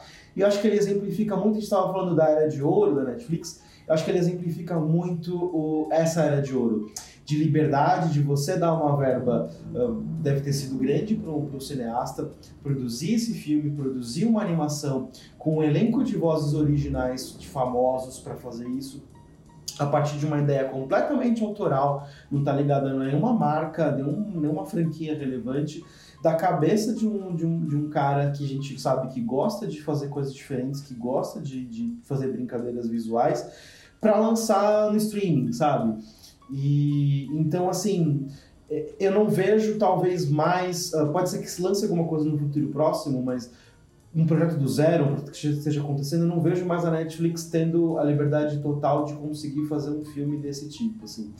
Então, é, fica a dica, fica o exemplo e, e, e, fica o filme em si, mas também fica como uma mensagem do que foi esse momento da Netflix de produção da Netflix, do que eles atingiram e da liberdade uh, criativa que eles davam para esses criadores. Eu acho que exemplifica muito do que a gente está falando aqui. É, talvez se ele tivesse ido para o cinema, talvez tivesse tido um buzz de uma, de uma, de uma Fox, por exemplo, não sei se Disney, mas talvez uma Fox trabalhando esse filme como trabalhou uh, outras animações no passado, e isso talvez tivesse entrado no imaginário popular de alguma forma. Uh, infelizmente, pelo que eu percebo, esse filme entrou no catálogo da Netflix, teve um barulhinho ali e foi rapidamente esquecido, o que é uma pena, na verdade. Então, de alguma forma também representa os problemas todos que a gente falou da, da divulgação e da, da, entrega desse conteúdo para quem, quem acompanha a Netflix. Então o nome do filme é Apollo 10,5, é isso? Apollo 10,5 Aventura na Era Espacial. Perfeito, no Netflix já disponível. E a minha dica, minha dica cultural é, por favor, você que está nos ouvindo, vai assistir Meu Amigãozão, o filme que estreou semana passada, é, é semana passada nos cinemas. Uh, eu, pessoalmente, sou fã do meu amigãozão desde o lançamento, porque eu adoro aquele character design. É, nossa, a voz até sumiu. É, adoro aquele character design, uh, uh, sabe? A, a, a, o que o Andrés Liban, que é o criador, e a equipe fez com o meu amigãozão é. Ah, é um filme infantil. Não importa, o filme, é, é, os personagens são umas fofuras, as histórias são muito legais, e agora finalmente está ganhando uh, uma animação nacional muito boa mesmo que está ganhando cinemas. Então acho que vale é, prestigiar, tá? Uh, mas assim, vai e, não, e, para de você se, se é adulto e para de ficar dando essa desculpinha de não, eu tô só levando meus filhos. Vai, vai porque você quer ver mesmo, pô. Para de essa sacanagem, sabe? Uh, então, meu amigãozão, o filme. E aproveita, assim, tem que ser assistir nos próximos dias, né? Porque esse tipo de coisa normalmente sai, essas produções assim saem em duas, três semanas no máximo. Só para dar um exemplo rápido, o, o, os caras malvados da DreamWorks, o The Bad Guys, eu acho que ele não ficou. Se ele ficou um mês no cinema, foi muito. Eu tô falando de uma produção da DreamWorks. Tá? Ele teve realmente um tempo muito curto nos no cinemas, eu não, realmente não sei dizer o porquê. Ele já está disponível para compra, acho que no Google, no, no, no Now, ele já está disponível. Uh, então, vamos lá, assistam Meu Amigãozão, um filme que já está nos cinemas. E use, por favor, use máscara quando estiver dentro do cinema, tá? Porque a pandemia não acabou. E chegamos ao fim de mais uma animação. Selby, meu amigo, algum comentário final? Bom, agradecer a presença do Renan, que abrilhantou essa edição com seu conhecimento e com a sua experiência. E claro, só para se tiver algum diretor aqui de algum dos serviços streaming, né? A gente acabou levantando aí no meio da discussão a história dos daqueles filmes menores, né? Daquelas produtoras pequenas, né? Que muitos desses filmes mal foram mal foram é, convertidos do VHS para o DVD, né? A gente nunca mais viu, né? Talvez aí esteja um caminho também aí, já que precisa encher os acervos também atrás desse tipo de material aí que tem algumas coisas muito populares, né? Dessas produtoras menores que até hoje não, a gente não consegue encontrar. Se já é difícil encontrar algumas dessas produções grandes, né? Que a gente tem vontade de ver e não encontra, Imagina essas menores, né? Então, se tiver alguém aí ouvindo, ó, olha, ó, de olho aí nas, nos acervos perdidos. Perfeito. E você, meu amigo Renan? Agora é o seu momento para uh, comentários finais, dar onde a gente pode encontrar você nas redes sociais uh, ou qualquer outro projeto que você tenha. Esse é o seu momento. Olha, depois de duas horas e meia, se eu fizer comentários adicionais, vocês me matam. Mas tudo bem. Não, eu que agradeço pela oportunidade de estar aqui, de poder comentar. De como eu falei, eu, eu adoro esse assunto. Eu acho que é, é interessantíssimo a gente olhar para novas oportunidades, para coisas que estão acontecendo. Mas mais importante que isso, espero ter ajudado quem está ouvindo aqui uh, com novas ideias, novos projetos, abra a mente para novas possibilidades, porque a gente não pode ter uh, conceitos pré-concebidos sobre uh, mídia, sobre meios. Então, as oportunidades estão aí, a gente tem que saber identificar elas para surfar nelas. Acho que seria esse meu comentário final. Para quem quiser acompanhar o meu trabalho, bom, como vocês falaram, sou editor-chefe do Filmelier, que é um portal aí que ajuda justamente a, a, a quero ajudar as pessoas né, a se encontrarem nesse universo que tem muitos filmes, muitas plataformas, muitas formas de pagar por esses filmes. Então, uh, a gente está aqui para ajudar as pessoas, para ser esse guia de filmes disponíveis no cinema e nos streamings, com curadoria. Uh, a, a, parte da curadoria que as plataformas falham um pouco, a gente quer prover com o Filmelier, além de trazer notícias, informações, desde o filme que ganhou um trailer ou ao filme que ganhou a data de lançamento, a explicar o que é streaming, quais são os modelos de plataforma, como assinar uma plataforma. Então, a gente está ali para ajudar as pessoas uh, na hora de assistir ao filme, mas também como assistir, onde assistir. A gente traz informações dos filmes, on, em quais plataformas eles estão disponíveis. Então, quem, quem quiser acessar é filmelier.com. Então, é filme de filme mesmo, e o final lier de sommelier.